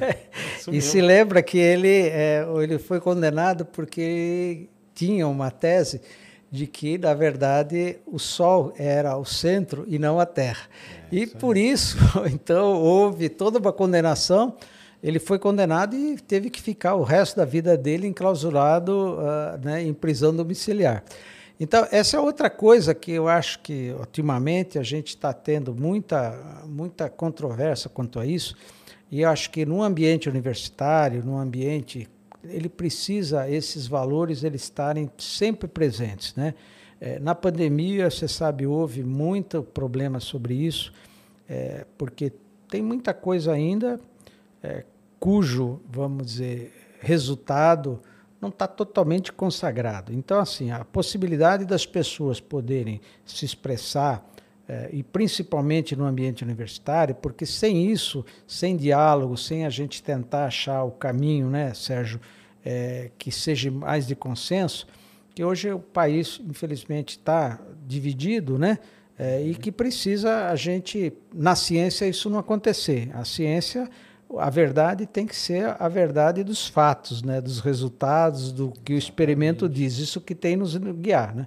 Então, eu acho que isso é outra questão é, que uh, uh, precisa, dentro da universidade, como você falou, né, se um pesquisador né, que está dentro da universidade ele entende ser fundamental a questão do trabalho na divulgação científica, e, e que é, ele não pode ser prejudicado né, por conta de uma, vamos dizer, de uma posição que ele tem em relação ah, a sim, qual que deveria claro. ser o, o, melhor caminho, né? Então, uhum. e não ser marginalizado e ser, vamos supor, colocado de lado porque ele foge, né? Vamos dizer assim, do padrão que a pessoa entende sim. que seja o, par, o padrão do perfil principal, vamos é. dizer assim, ideal. Né? O perfil ideal é aquele, como você falou, é aquele que a pessoa faça a coisa com qualidade, faça aquilo com prazer, né? E isso a gente tem que estar tá respeitando. Então, eu vejo também que essa questão da liberdade de expressão e de pensamento dentro da universidade, nessa área da divulgação, a gente precisa, precisa. ter um certo cuidado, né, Sérgio? Ah, com certeza. Isso aí é fundamental. Às vezes a pessoa ela não quer, eu brinco, eu falo isso aí que o pessoal fica bravo comigo. O pessoal fala assim: ah, mas você defende o quê? Eu falei, cara, você não quer saber a minha opinião. Você quer que a minha opinião concorde com o que você acha. E se não concordar? E aí, né? Exato. Às vezes a pessoa ela não quer esse negócio de liberdade de expressão e tal. Às vezes a pessoa não quer a liberdade de expressão. Ela quer que o cara expresse aquilo que você concorda. Exatamente. E não pode ser assim também, né? Tem, tem, tem tudo. É complicado, é bem complicado. Mas vamos ver aí para onde caminha. Mas aí vamos falar dos livros aqui, porque é uma outra forma de divulgação científica, né? Sem dúvida. É uma baixa divulgação. São livros aí pro. É o Física 1, 2, 3 e 4, né? Famoso. Isso, exatamente. É. São... Que quando eu estudei, pessoal, era um livro chamado Halliday Resnick. Um livro assim que é usado, foi usado muitos anos, né? Com 50 anos na universidade, será? Foi, foi. Por aí, né? É, exatamente. É. Então, assim, em Aí geral. tinha o Feynman, né? Aquele Lectures Isso, Berkeley ah, também. também. Ah, o Berkeley, isso era o Berkeley. O Berkeley era capa preta, assim, bonitona. É, o Berkeley era, Feynman, era, muito usado. É. E o Lectures in, on Physics, que era do Feynman, né? Famoso, isso, né? Isso. Que é o vermelho. For, que é o vermelho. É. Então, esses, isso aí é fundamental hoje, você ter livro, textos de qualidade, né? Assim, bem atualizado. Né? Então, no caso do nosso projeto, a gente teve quatro volumes. Esse aqui seria o de mecânica, né? que basicamente, é, em geral, nos cursos na universidade, é o curso de Física, Física 1, 1, normalmente é o que você faz. Depois você tem a outra parte que seria eletricidade e magnetismo, né? que é uma outra parte que a gente é, tem exatamente no, no curso também, em geral, seria o de Física 2, né? Isso. Depois você tem a parte de oscilações, onda e calor, que é termodinâmica, essa parte toda. Né? No caso do nosso livro aqui, a gente Já teve também a, a parte de relatividade aí, aqui. que isso quando a gente deu aula na Poli, né? É, os alunos têm muita vontade de saber sobre isso. Então, esses conteúdos motiva, né? Sim, E claro. depois a parte de ótica e física moderna. Aí na física moderna você falar um pouco de mecânica quântica, falar um pouco física de partículas, de partículas, coisas, né? né? Então, toda essa parte aqui são coisas que são muito importantes, né? E que é, é, hoje a, a maioria da, das universidades tem no seu cronograma dois anos de física, dois anos de cálculo, né? Quando você que é o básico, tem, né? O ciclo é, básico que a gente que é chama, cálculo né? 1, 2, 3 e 4, né? Isso. E, e essa foi uma experiência interessante minha também, porque uh, uma coisa é você dar aula, outra coisa é você escrever é, com figuras, com animações.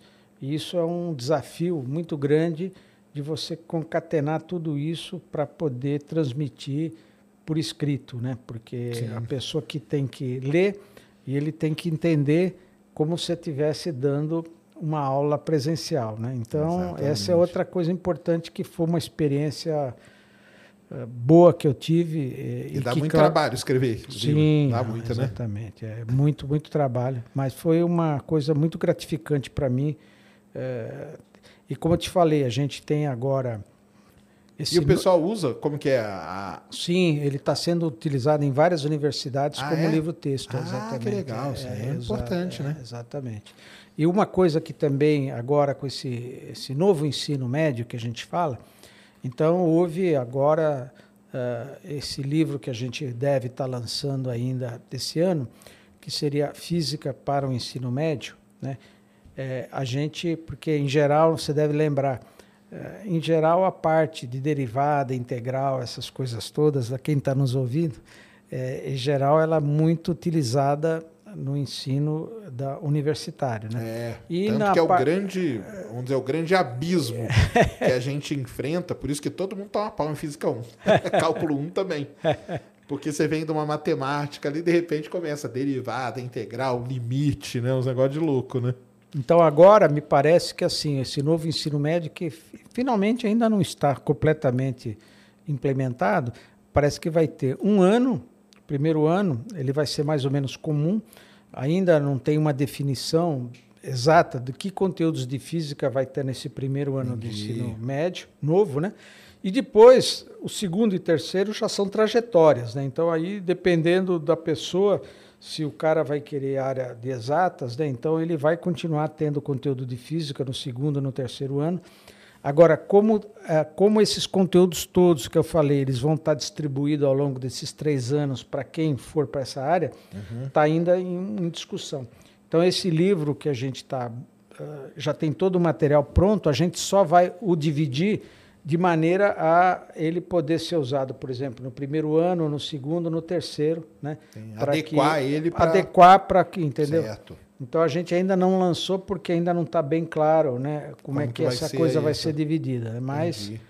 de qualquer maneira, eu acho que esse, é, eu acho que todo mundo lembra, como você falou, do Feynman, todo mundo lembra é, do Halley de Resnick e ele teve um papel muito importante né, na trajetória de muita gente muita. Que, que teve na área da ciência, né? Com certeza. Porque ele teve... Aí teve o Moisés aqui na USP, a gente usava Exatamente, Moisés, exatamente. Moisés. É, o livro, como você falou, todo ele manuscrito à mão, né? manuscrito, né? Sensacional. Que ele, porque esse, você sabe, é um grande desafio quando você tem o livro hum. é, a revisão do livro depois. Hum. Então, Moisés, por que, que ele decidiu fazer por escrito? Porque não tem problema de revisão mais. Exatamente. É ele, ele, ele, ele, preferiu, porque se ele é, fizesse, ele teria que alguém digitar tudo isso, com fórmula, com isso, com aquilo, e aí teria que todo, às vezes o trabalho de revisão é tão, tão pesado quanto escrever. Quanto escrever, exatamente.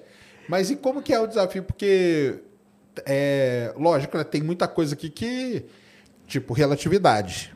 É um negócio que é 100 anos, né? Então, assim, isso é, é o básico, né? Tem que ter, mas tem que estar numa linguagem mais moderna também, né? Esse é, é o grande desafio. É, porque assim, ainda, é, mesmo nos cursos da engenharia, por exemplo, né, lá na Poli, a, a, introdução da física moderna ela é muito incipiente ainda. Então, assim, por exemplo, você falar um pouco de mecânica quântica, um pouco de relatividade. Então, ainda os cursos eles acabam se focando muito mais em mecânica, eletricidade e magnetismo, oscilações, termodinâmica. E essa parte toda aí de ótica, física moderna, ela em geral não, acaba não, não entrando muito. E é a área que mais, vamos dizer, empolga as pessoas, os alunos, né? Porque assim, a, a mecânica é uma coisa, como você sabe, da mecânica newtoniana. Pô, mecânica de é, Newton. É, é, é uma Sei coisa lá, lá de 1500, é. 1600, tá, 400 então, anos. É a bom negocinho é, descendo a rampinha, as né? Três leis de Newton, essas então, coisas todas. Então, uh, e, e, aqui é que traz assim mais interesse, mais motivação. É, que, que é o que está aí na parada, né? É o LHC, que é a parte né, de física de partículas, e na parte aí de astronomia quântica, né? Por quântica. Tá, tá os travesseiros. Mas é, né? O que o pessoal quer saber e tudo e relatividade aí com todas as coisas do, do, do, Einstein aí que toda hora volta, né? É isso que empolga mesmo, né? Isso é, não. É, por exemplo, é, a, a, os desafios aí, por exemplo, né, da, da relatividade geral, né?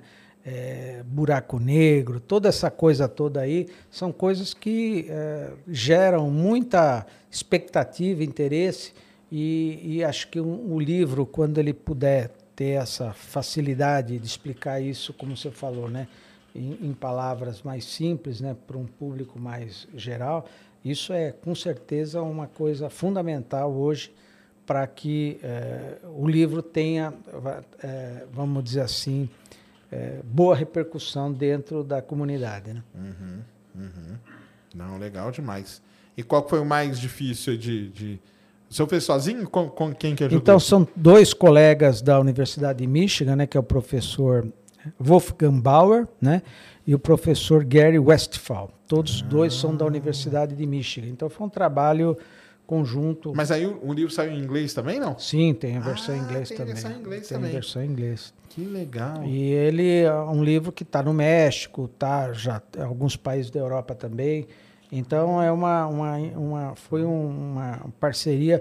Esse Wolfgang Bauer é uma pessoa que eu colaborei durante muitos anos, né? Que legal. Ele também é físico nuclear também de origem, uhum. como o, o Gary Westphal também. Os dois são físicos nucleares, né? E, e agora ele, inclusive, os dois estão mais na, acho que é vice-presidente. O Bauer hoje é vice-presidente da Universidade de Michigan, né? Então, assim, enveredou um pouco mais, principalmente para energias renováveis, energia, né? Entendi. É, então, muita gente da área de física nuclear acabou, na verdade, porque a física nuclear hoje, é, é, principalmente a física de partículas, como você sabe, ela depende de grandes laboratórios, né? Então, um Pelletron, por exemplo, hoje já ah, com a energia que é possível atingir, ah, os fenômenos que você possa vir a, a estudar já, já são totalmente conhecidos. Então, para que você consiga é, fazer uma física competitiva na área nuclear, você precisa de grandes colaborações. Né? Então. Ah, lá para HC da vida, né? Isso, exatamente. É, é o, o, LBL, né? tem uhum. outro, outro grande laboratório na, na Itália, né? Então, é, então essa muita gente que foi, né, por exemplo, o Sr. Goldenberg mesmo, né, que é, teve uma participação fundamental no Proálcool, né, na parte uhum, de energia, uhum. né? Mas ele foi o cara que introduziu o laboratório do acelerador linear lá na, no Instituto de Física também, né? Então teve dois bons laboratórios, o Pelletron e o linear. Sim. E eles acabaram hoje por conta dessa dificuldade, né? É, porque são projetos que dependem de muita manutenção, depende de Hoje você tem um grande laboratório que é o Sirius, né? Não sei Sirius. se você chegou a já, já, fazer, já falar sobre. Eu falei com o, com o Douglas Galante aqui, que é um dos caras lá importante lá do Sirius. O Sirius é sensacional, né? Que tem. É, tem um outro projeto que, que deveria ser mais apoiado, que é o, o reator multipropósito, né? Não sei se você chegou a depois eu vou te sugerir um nome de uma pessoa que ah, trabalhou legal. muito com esse projeto e que o Brasil acho que já investiu quase 300 milhões nele e agora aparentemente não está tendo continuidade. Ele ia ser desenvolvido lá em Peró, né? Uhum. É, já está tudo pronto e é para fazer radioisótopos, né? E esses fármacos, né? Radiofármacos, que são fundamentais no tratamento de câncer e coisas uhum. desse tipo e que é, o projeto chegou num momento que agora, para ele alavancar, precisava dar mais uma injeção e, e aparentemente está difícil de conseguir esses recursos aí. Então, assim, de grandes projetos hoje no país, é, eu acho que o Sirius é, o, é a única coisa que, vamos dizer, a gente possa falar. O próprio Bingo, né, que o Elcio Bingo, Bidala teve aqui, é. que está lá no, em, mas não é um projeto de grande escala como é o, por Sim. exemplo, o Sirius. Né? Sim, é. Mas o Elcio, felizmente, ele é muito é, insistente e conseguiu praticamente viabilizar o projeto. Parece É. que ele já está com, inclusive com parceria da China, da, da Isso, ele Inglaterra, da isso. França, né? E, e é um projeto também é, muito importante, mas ah, são poucas coisas, infelizmente, né? Eu acho que hoje o Brasil, ah, você tem a Embrapa, você tem a Embraer, que hoje já, já é uma, outro, uma outra estrutura, mas ah, a gente precisa mais Embrapas, mais Embraer, eh, né, para poder eh, o Brasil se Desenvolver diferenciar aí, e né? desenvolver. né? Exatamente. Então tá aí os livros de física aí. Física para universitários. Física 1, 2, 3 e 4. Vai ser o novo drama da galera aí. Vai substituir o, o Harley da vida aí na, na universidade. Uma outra coisa legal da gente falar é o que o senhor tem esse envolvimento, assim, que fez até coisa e tudo, é com o nosso querido Museu do Ipiranga, né? Assim, é esse que vai ser agora inaugurado É. ele- ele no dia 8 de setembro, né? E Então, para contar pro pessoal, né? Então, aqui em São Paulo, pessoal, no, no- vocês vão saber, né? O grito do Ipiranga. Todo mundo conhece, né? Estudou isso aí, né? Algum dia na vida. É, o tal do Ipiranga é um rio, né? Um rio, né? É um rio, fica aqui em São Paulo. E em volta ali, construíram um museu. Famosíssimo, que na verdade é o Museu Paulista, que a gente chama, né? Só que ele fica no bairro do Ipiranga, na margem do Ipiranga, onde teve, então, o Independência ou Morte, é isso, né? Vou falar errado aí, vocês me corrijam. Mas fizeram um museu e tudo mais, e o museu, ele tá há quantos anos fechado? Olha, eu acho que isso aconteceu já faz acho que uns 6, 7 anos que está parado aí, que ouvi. Seis, sete anos. né? Também o grande problema, como eu falei, que foi com a estação ciência, era a manutenção, né? A Que é um manutenção. prédio antigo, né? antigo, tombado e tal, né? E foi todo um processo que teve que parar porque havia perigo, né, eh, de algum acidente com algum algum visitante, né? E aí foi feita uma mudança radical, uma, uma reforma radical e que finalmente terminou e que vai ser concluída aí nos 200 anos, né, da independência, né? 200 anos da independência, isso mesmo. Vai ser uma festona aí que vai ter. E o. Até reformar o quadro, né? Que foi um baita de um trabalho, né? Sim, o famoso exatamente. quadro do, do grito, né?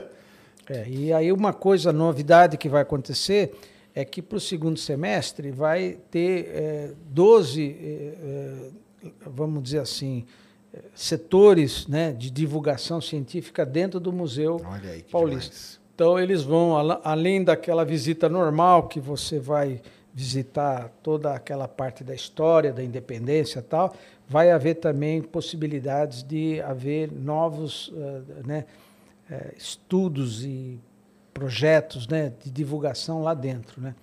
Então isso é outra novidade que com certeza vai ajudar um pouco mais nessa parte da divulgação. né? Ah, não, isso é muito importante, né?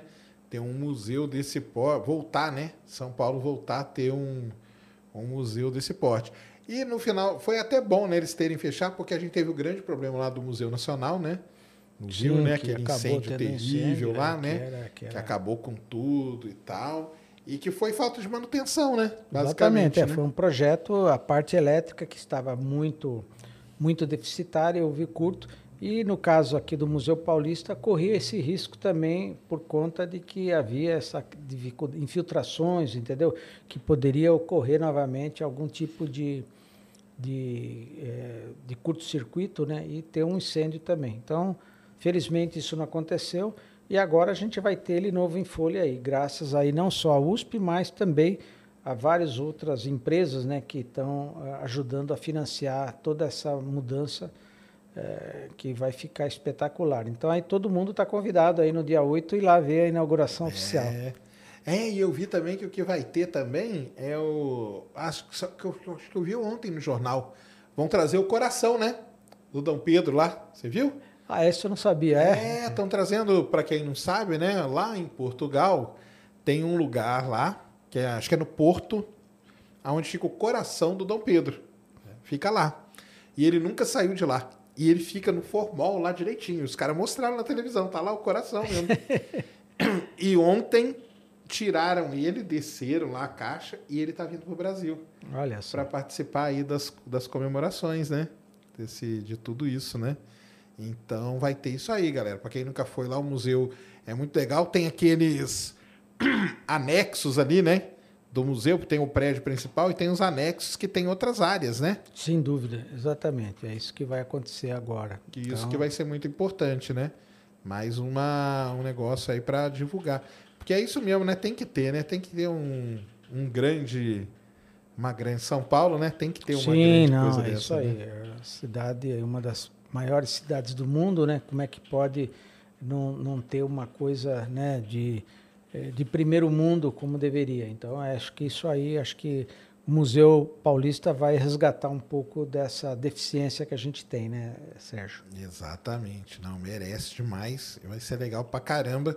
Visitem museus, porque uma das coisas que acontece com o museu, o que, que acontece? É, por exemplo, o Museu Nacional. Ele era gerido ali pela fundação da UFRJ, né? Sim. E aí chega uma grana dentro da fundação. A fundação recebe uma grana, X de grana. E com aquele X de grana, ela vai aplicar em tudo que ela tem. Então, ah, ela tem um hospital, ela tem não sei o quê, e tem um museu. Só que como que o cara do museu ele vai brigar por essa grana se ele não tem público? Né? Porque na hora que ele chega lá na fundação, ele fala: Não, cara, eu estou precisando aqui reformar meu negócio, vai pegar fogo. Mas peraí, museu, quanto que você está recebendo de público? É isso que o cara vai ver, né? Sem dúvida. Quanto que você está recebendo de público? Não. Aí, como que o cara do museu ele vai ter força para bater no cara do hospital, que ele precisa da grana também? Né? Então, é, e aí o que aconteceu ali basicamente no, no Museu Nacional foi isso, né?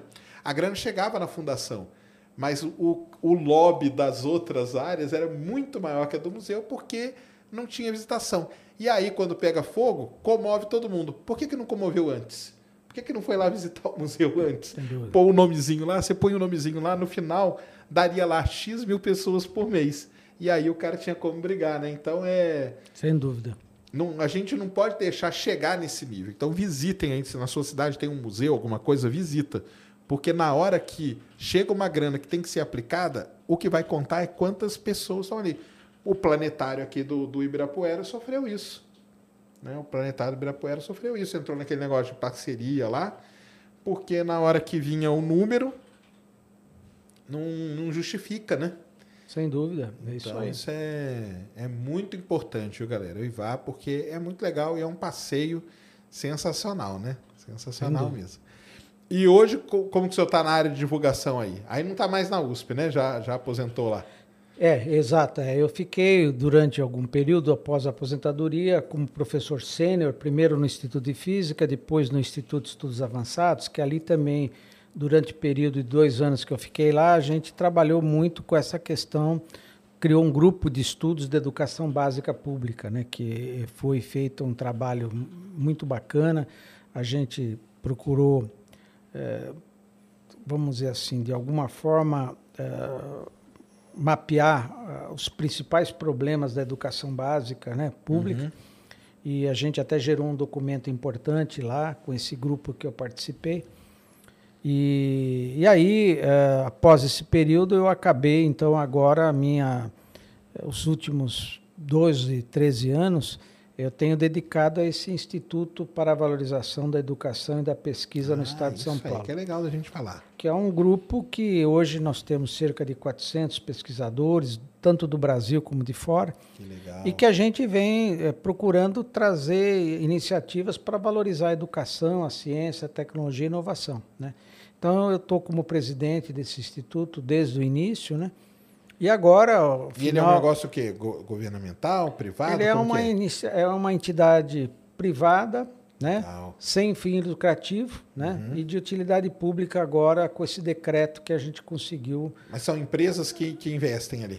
Não, são, são assim, é, os próprios participantes Tá. que colaboram de forma voluntária com a manutenção é, do Instituto com uma- alguma contribuição semestral e é com isso que a gente vai sobrevivendo, né? E vai e a gente também uma das coisas do IVPESP também que é a gente administrar projetos também, né? Então pesquisadores do nosso próprio instituto que às vezes tem um projeto em parceria com alguma empresa, com alguma outra entidade, então ele pode receber os recursos dentro do IVPESP e o IVPESP administra uh, esse projeto em conjunto com o pesquisador. Tá. Né? É como, uma alternativa, é, então. Como aí. a FUSP faz, como as outras fundações já fazem isso também. Né? Certo. Então, o nosso instituto tem feito esse trabalho também, né? É, de uma forma bem, bem eficiente, também para gerar algum recurso para a gente se manter. Né? Uhum. Então, é isso aí que a gente. Então, essa atividade é uma atividade que. Então, ao longo desse período, a gente tem feito webinars, que eu já te falei que eu vou convidar para você ser sim. meu entrevistado também, né? A gente tem feito isso com o Zoom, com a ferramenta Zoom, né? É, mas, uh, de qualquer maneira, essa é uma das coisas que eu tenho dedicado parte da minha vida, né? A tentar retornar tudo que eu tive de benefício do ensino público, não só Quando básico, criança, como lá, também né? o superior, né? Porque Sim. assim, toda a minha trajetória foi feita Dentro ou na USP público, ou né? dentro de uma escola pública eh, de, eh, fundament, da educação básica fundamental, né? Uhum. Então, isso é importante e a gente precisa tentar retribuir. Então, esse trabalho que a gente vem fazendo assim de uma forma constante aí através desse instituto, né? Mas o Instituto ele faz uh, que tipo de atividade, assim? Por exemplo, a gente organiza seminários, a gente organiza workshops né, temáticos, né? a gente fez enumas sobre energia, sobre vários temas. Legal, de vários temas. Vários temas, quer dizer, porque dentro do IVPESP nós temos cerca de 70 coordenadorias diferentes. Então tem de física, de matemática, eh, de biologia tal. E cada uma dessas coordenarias tem um conjunto de pessoas que participam. E aí eh, a gente vai, por exemplo, agora, semana que vem, a gente vai falar uma sobre tem um projeto muito importante na Centro Paula Souza que é minha primeira chance. Não sei se você ouviu falar. Que é um programa que eles desenvolveram para dar treinamento para as pessoas para conseguir o primeiro emprego. Né? Entendi. Então tem uh, um projeto que a USP já vem fazendo que é o ECAR, né? Uhum. Que é um outro projeto que é a Tânia, que é também lá da Faculdade de Economia da USP, que a gente deve fazer agora um projeto para ajudar as pessoas na área de trabalho, quer dizer, carreiras, né?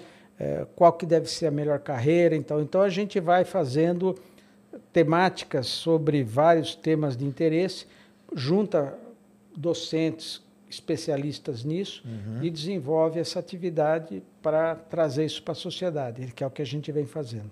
Que legal. Muito bom mesmo. E aí tem toda, todas as áreas lá, então. De toda, tinha área da parte de saúde, da parte Sim, de... da saúde, então, uh, engenharia, todas elas. A gente foi assim, a gente foi congregando, uh, juntando as pessoas uh, por temáticas e que essas pessoas, por exemplo, o Enos, por exemplo, faz parte dessa área, por exemplo, da astronomia. Legal. Exemplo, né? Então, divulgação científica, a gente também tem, tem pessoas, por exemplo, Vander Banhato participa dessa coordenadoria aí também de divulgação científica. Uhum. Então, a ideia foi essa. É, é uma coisa que a universidade, ela acaba, é, você que próprio frequentou, ela fica muito isolada, cada uma na sua unidade. Então, o nosso instituto, ele teve como meta exatamente trazer um pouco a multidisciplinaridade.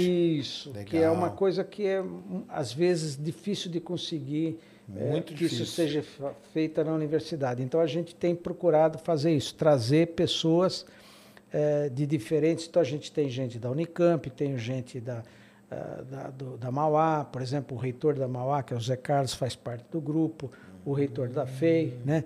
Enfim, a gente tem procurado juntar. E aí, quando o ano passado, ano retrasado, teve aquela crise é, da CPI das universidades, não sei se você se lembra uhum, que aconteceu, uhum. né?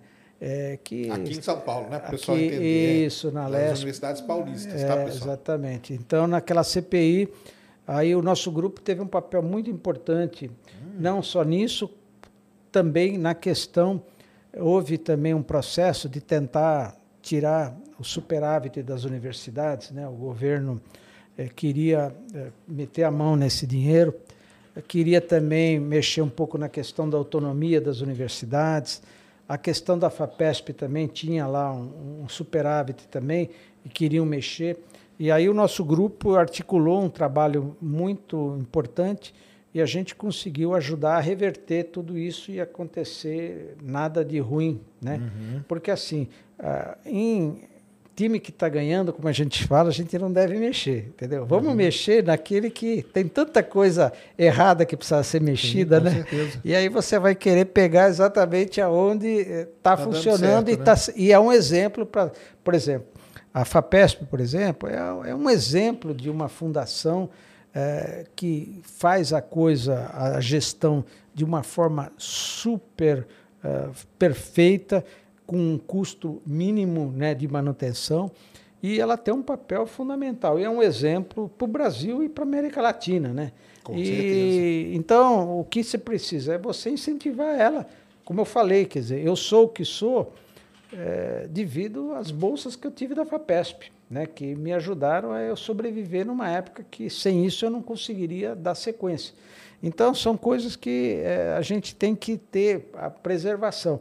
Então, o nosso grupo nessa área, a gente conseguiu articular bastante. Durante a pandemia também, é, a gente tem no grupo nosso a Margarete Delcomo, tem o Jorge Calil, a Esther Sabine, Sabino também faz parte, uhum. e a gente fez um trabalho muito grande também com webinars que a gente fez de divulgação inclusive com participação do, de deputados da LESP também, para divulgar uh, medidas, o que tinha que ser feito. Entendi. Então a gente está sempre atento a essas situações que estão acontecendo e procura mobilizar o nosso grupo para determinadas, né, é, por exemplo, agora teve também uma crise é, federal com a questão é, dos recursos da ciência e tecnologia, né, que é o Fundo Nacional FNDCT, uhum. que estão querendo bloquear e tal. Então a gente também nessa área procura se articular para ajudar a evitar é, que essas verbas que são fundamentais para o funcionamento elas sejam preservadas. Então isso é outra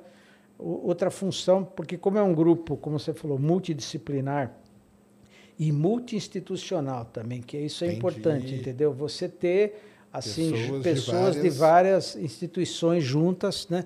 É, trabalhando dentro de um objetivo comum, né? Então isso uhum. a gente tem tido sucesso, viu, Sérgio, nessas nessas iniciativas nossas aí. Legal. E o pessoal vê isso aonde? Dá para a gente tem um site, né? Temos um site ah. que é ah. ivpesp.org.br, onde a gente divulga. Como eu te falei, a gente tem um grupo, um WhatsApp também, que eu quero ver se você, uma hora for possível. Sei que você é muito ocupado, mas quem sabe você possa participar Pô, desse grupo será também. uma honra, ué. que é isso. Entendeu? E você trazer também esse input, porque é isso que a gente precisa. A gente precisa trazer uhum. é, ideias novas, né? É, e, Não, com certeza. E, e, é isso que a gente faz praticamente diariamente. Então, nesse grupo WhatsApp, a gente tem, então, postagens dos, dos, diferentes, nós somos em 190 lá. E aí, eh, por exemplo, o Varran, por exemplo, ex-reitor faz parte do grupo, aí ele coloca lá uma matéria, o outro coloca, e a gente vai também discutindo né, as coisas que a gente entende que estão sempre focadas em educação, ciência, tecnologia e inovação, sem política, sem ideologia. Né? É, a gente tem, como sabe, no grupo também pessoas de diferentes ideologias, mas dentro do grupo isso aí tem que ser totalmente omitido. A gente ali só Entendi. discute temas, né, que tem a ver com os nossos objetivos. Porque ah, se você começar a discutir ah, política, não, aí, aí, fim, aí é sem fim. Aí é, aí é, é, aí é uma discussão sem é, totalmente é, sem fim. Exatamente. Não, legal. E mas vocês também têm o lance de que você falou que vocês, vocês também chegou a financiar a pesquisa. Ou não? Essa era uma das grandes coisas que a gente gostaria, porque assim, a utilidade pública que a gente ganhou ano passado, ele aparentemente tem assim algumas vantagens da gente ser uma entidade de utilidade pública. Uma delas é que é, o ICMS, que é um imposto, é, se a gente tem um projeto definido, bem organizado, a gente pode buscar empresários ou pessoas físicas, uhum. ou empresas pequenas, que recolhem uh, ICMS E o governo, para as entidades de utilidade pública no estado de São Paulo, ela deixa que parte dele seja dedicada a um projeto de interesse. Então, Entendi. a nossa ideia agora com a utilidade pública é pegar algumas demandas que a gente acha importante, né? E ter um projeto e falar o seguinte: ó, nós temos esse projeto aqui, tem já as pessoas que têm à disposição, só que a gente precisa de recursos para fazer isso.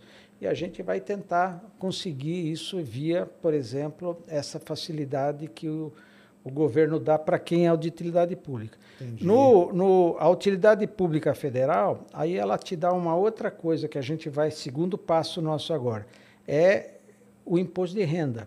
Uhum. Então, imposto de renda das empresas, também, quando você tem uma entidade de utilidade pública federal, você pode também, parte desse imposto de renda que é devido, o governo abre mão de uma parte, desde que ela seja focada num projeto. Então a gente espera poder financiar alguns projetos ah, né, é, com essa estratégia, né, que, por exemplo, a Lei Rouanet, você sabe, ela também é, ela é que é mais dedicada à cultura e à arte, ela provém também os recursos também é, de, de uma é, de uma vamos dizer assim de uma parte que pode ser dedicada, né, uhum. uh, das empresas, por exemplo, a Rede Globo, por exemplo, né, ela financia muitos uh, dessas peças de teatro, coisas do tipo, né, é, com ela pra tem poder também entrar ali é, e, e aí, abater coisas. Isso, certo. exatamente. Entendi, então, nossas facilidades. Então, eu acho que essa é uma coisa que a gente gostaria também de poder financiar, quem sabe também é, como eu falei, esse projeto do TCC, a gente criar um banco de, de propostas de TCC e pedir apoio, por exemplo, para financiar esses projetos de quem fosse executar isso. Uhum. Então, a gente tem condição de desenvolver os, os projetos, né? porque o professor que é pesquisador, uma das grandes coisas que ele tem é saber elaborar projetos de pesquisa, né? Não, e, e a sobrevivência dele... aí, claro, a sobrevivência dele, a vida dele é essa. Às vezes o pessoal fala, ah, mas o que, que você faz? Tem que ficar escrevendo projeto o dia inteiro, mandando e tal, né? É isso mesmo. Não, e com uma equipe assim, o que mais tem a gente É, quer. você pode estar, tá, então assim, ó, vamos pegar aí inteligência artificial. A gente tem gente pesada, inclusive da Unicamp, o professor Anderson, né, que faz parte uhum. também. Ele é o chefe lá do departamento de é, dessa área de inteligência artificial pode desenvolver um projeto que a gente veja que tem interesse, né? E que a gente busque facilidade para financiar. Então, essa é uma coisa que, é, que eu acho que a gente, com certeza, a partir desse, desse ano, a gente vai poder, quem sabe, desenvolver e financiar, que seria sempre mais uma coisa, além da FAPESP, CNPq, CAPES que é, faz então, esse trabalho, tem, você né? ter outras, é. né? Então, hoje a gente tem aquele Instituto Serra Pilheira, né? Que... Sim, exato, que foi também. que faz foi, esse tipo foi um de... fundo né, de Sim. alguns, uh, vamos dizer assim, pessoas uh, uh, que abriram mão, sei lá, de uma herança, de alguma coisa, e jogaram esse dinheiro para ela poder desenvolver. E aí é. tem todo esse processo, como você falou, né? eles têm lá um recurso anual e aí eles fazem editais, né? editais né? Editais coisas, e aí você submete aí é e ele vai financiando. É. Essas são outras, né? outras aberturas aí para financiar a pesquisa, né? É, porque aí não fica dependendo só da, dessas outras, né? Quanto mais tiver opção, melhor, né? É isso aí, é isso aí. Muito legal esse trabalho, então. E como, qual que é o site? Como que chama? ivepesp.org.br. Inclusive, nós estamos agora... É, é, atualizando ele, fazendo uma nova, uma, no, uma nova formulação para ele, mas ele está tá ativo ainda, qualquer pessoa que queira entra E os lá, webinários tem... são abertos lá? Como que é? É, então, os webinários a gente também é, transmite ao vivo pelo YouTube, pelo ah, Facebook. Ah, a gente está usando a, aquela plataforma, o StreamYard agora. Eu estava usando antes o Zoom, agora estamos usando o StreamYard. E no StreamYard você pode fazer a, passar ao vivo para o YouTube é. e tal. E aí ele fica gravado no site também, né?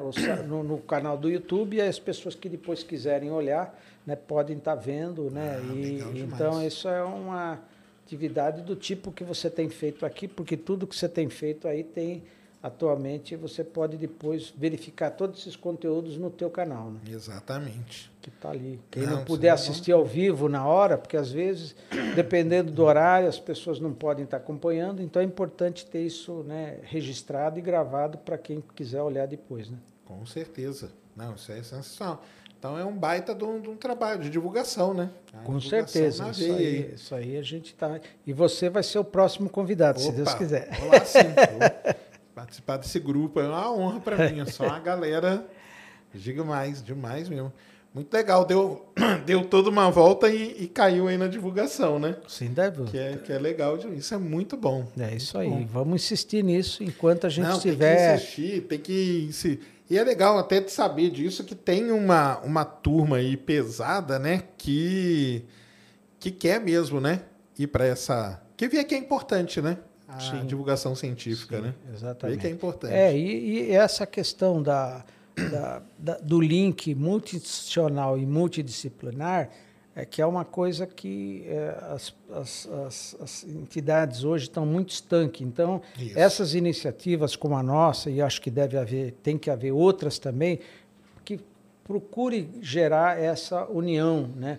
Porque assim, às vezes os problemas que a Unicamp tem ou que a USP tem, quando ele é compartilhado, ela pode trazer soluções mais rápidas do que você começar do zero, entendeu? Então, já tem um cara ali, né? Por exemplo, a gente tem gente de Portugal, temos gente, o Bauer, por exemplo, né? Tem um outro rapaz que está na Suíça também, que faz parte também do nosso grupo. Então, é- essas informações trazidas, né, Sérgio, elas vão ajudar a você, às vezes, eh, chegar num resultado final muito mais rápido do que Com você certeza. começar do a zero. colaboração, né? Gera isso aí, né? A gente sabe, né? Colaborando, a gente tem A gente tem que entender que nós não temos que competir entre nós, entendeu? Exatamente, É esse que é é. o ponto, essa, até essa coisa. Porque o pesquisador, né, é- é, ele tem um pouco. aí que- Pouco não, muito. O ego, né? O ego do, do, do pesquisador Vaidade. é terrível, cara. Nossa senhora, é um negócio terrível. E é isso mesmo que acontece. Acaba competindo, quebrando tudo, dividindo tudo, quando tinha que estar unido, né? Esse que é, que é a parada. É complicado. Nossa, ego de pesquisador não é fácil, não. Não é fácil. Eu sei como que é. Muito bom. Temos pergunta aí, Mulambo? E tem negócio aqui? Deixa eu ver. A Ned mandou alguma, algum, alguma negócio? Não, né? Não, beleza. Muito bom. Então, professor, deixa aí as suas redes, onde que o pessoal te encontra. Eu marquei lá, né? Professor Hélio Dias no. É, é professor Hélio Dias, é as minhas redes sociais, é só colocar isso aí, vai achar o meu no Instagram, no Facebook. E eu queria para todos os seus ouvintes, eu vou deixar esses quatro volumes para você sortear quando for Aí, da ó. tua conveniência, entendeu? Então aí você vai de- um livro, o outro você faz, eu vou deixar isso aqui para os teus pra fazer para os membros aí, ó, galera. Virou membro aí, ó. Você quer estudar física, ó? Vai Ó, ter aqui, ó. Vai ter aí, todos Vai esses ter. volumes vão estar aí. Legal demais, muito obrigado. E o senhor usa qual, qual é a rede que o senhor usa mais? Twitter, Insta, o que mais? É, é, o Insta eu comecei a usar agora mais recentemente, mas era mais mesmo o YouTube que eu procuro alimentar com todo esse trabalho que a Legal. gente vem fazendo, né? É, uso também o, o- LinkedIn, eu gosto muito também, porque esse, essa ferramenta do LinkedIn, ela me dá, assim, é, contato com pessoas, com profissionais, assim, Sim, é mais focados na, na, na, na área, né? Então, Uhum. é, é uma plataforma um pouco diferenciada, inclusive de, de empregos, de coisas dessa linha aí, né? Então é o LinkedIn, o Twitter eu uso também. Agora eu estou começando a, a- a postar em- no Instagram também e, e nessas quatro redes aí também, né? Mas ah, o, o trabalho mais assim pesado que eu fiz está no YouTube mesmo, onde está todos os vídeos que a gente andou desenvolvendo, inclusive os webinários. Né? Beleza. Então é professor Hélio Dias nas redes e IPVest, né? Como que é? ivpesp.org.br ivpesp.org.br. Nós vamos deixar aí na descrição para vocês irem lá conhecer o trabalho. Muito legal. Um prazerzão bater esse papo com o senhor. Obrigado, querido. Eu que fico Obrigado muito demais. Tamo Valeu junto aí, muito. vamos continuar juntos, se Deus Vamos, quiser. temos que ir nessa batalha aí da, da divulgação. Aliás, falando em negócio de divulgação científica, domingo, galera, me sigam aí que eu vou participar de uma. tipo, é um, tipo um congresso aí que vai ter e tal. Tudo online. E domingo, quatro e meia da tarde, eu vou dar uma palestra sobre divulgação científica. Olha que bacana. vou- Então vou falar tudo isso aí, que é um negócio muito importante que tem que ter, né? Só assim para a gente aproximar aí a ciência da galera e mostrar que é um negócio legal, entendeu? Não é chato, não. O pessoal acha que é chato, mas não é não. É legal pra caramba. não é? Sem dúvida. Vamos aí, é isso mesmo. Então tá bom, professor, muito obrigado. Galera, é isso aí então. Valeu demais. Fa- Falaram alguma coisa da agenda da semana que vem? Não, né, Muniz? Não. Não? Não temos spoiler, então? Não, não temos spoiler. pra- Opa, temos spoiler sim. Hã? Não? Então tá bom. Não temos spoiler, então vocês fiquem ligados aí que a agenda sai normalmente domingo, tá? Isso é quando atrás sai na segunda, mas fiquem ligados aí nas nossas redes, então Ciência Sem Fim aí no Instagram, no Twitter e tudo mais. Não se esqueçam de votar, então link tá aí na descrição para você entrar lá na CCXP e votar no Ciência Sem Fim como melhor mesa cast aí. Para quem não conhece que é mesa cast, é isso aqui, tá, galera? Tem uma mesa aqui no meio, ó. Então nós temos que ganhar, né? Porque tem cara que tem gente que tá concorrendo que não tem mesa, não. Hã? É verdade, é verdade. Eu tô brincando. Mas votem lá no Ciência Sem Fim, beleza? Um grande abraço a todos. Deu aí, Mulambo? Deu demais. Bom, então. Um grande abraço, ótimo final de semana a todos. Fomos. Lucky Land Casino asking people what's the weirdest place you've gotten lucky? Lucky? In line at the deli, I guess? Aha, in my dentist's office. More than once, actually. Do I have to say? Yes, you do. In the car before my kids' PTA meeting. Really? Yes. Excuse me, what's the weirdest place you've gotten lucky? I never win and tell. Well, there you have it. You can get lucky anywhere playing at LuckyLandSlots.com. Play for free right now. Are you feeling lucky? No purchase necessary. Void where prohibited by law. 18 plus. Terms and conditions apply. See website for details. Lucky Land Casino asking people what's the weirdest place you've gotten lucky? Lucky? In line at the deli, I guess? Aha, in my dentist's office. More than once, actually. Do I have to say? Yes, you do. In the car before my kids' PTA meeting. Really? Yes. Excuse me, what's the weirdest place you've gotten lucky? I never win and tell. Well, there you have it. You can get lucky anywhere playing at LuckyLandSlots.com. Play for free right now. Are you feeling lucky? No purchase necessary. Void where prohibited by law. 18 plus. Terms and conditions apply. See website for details.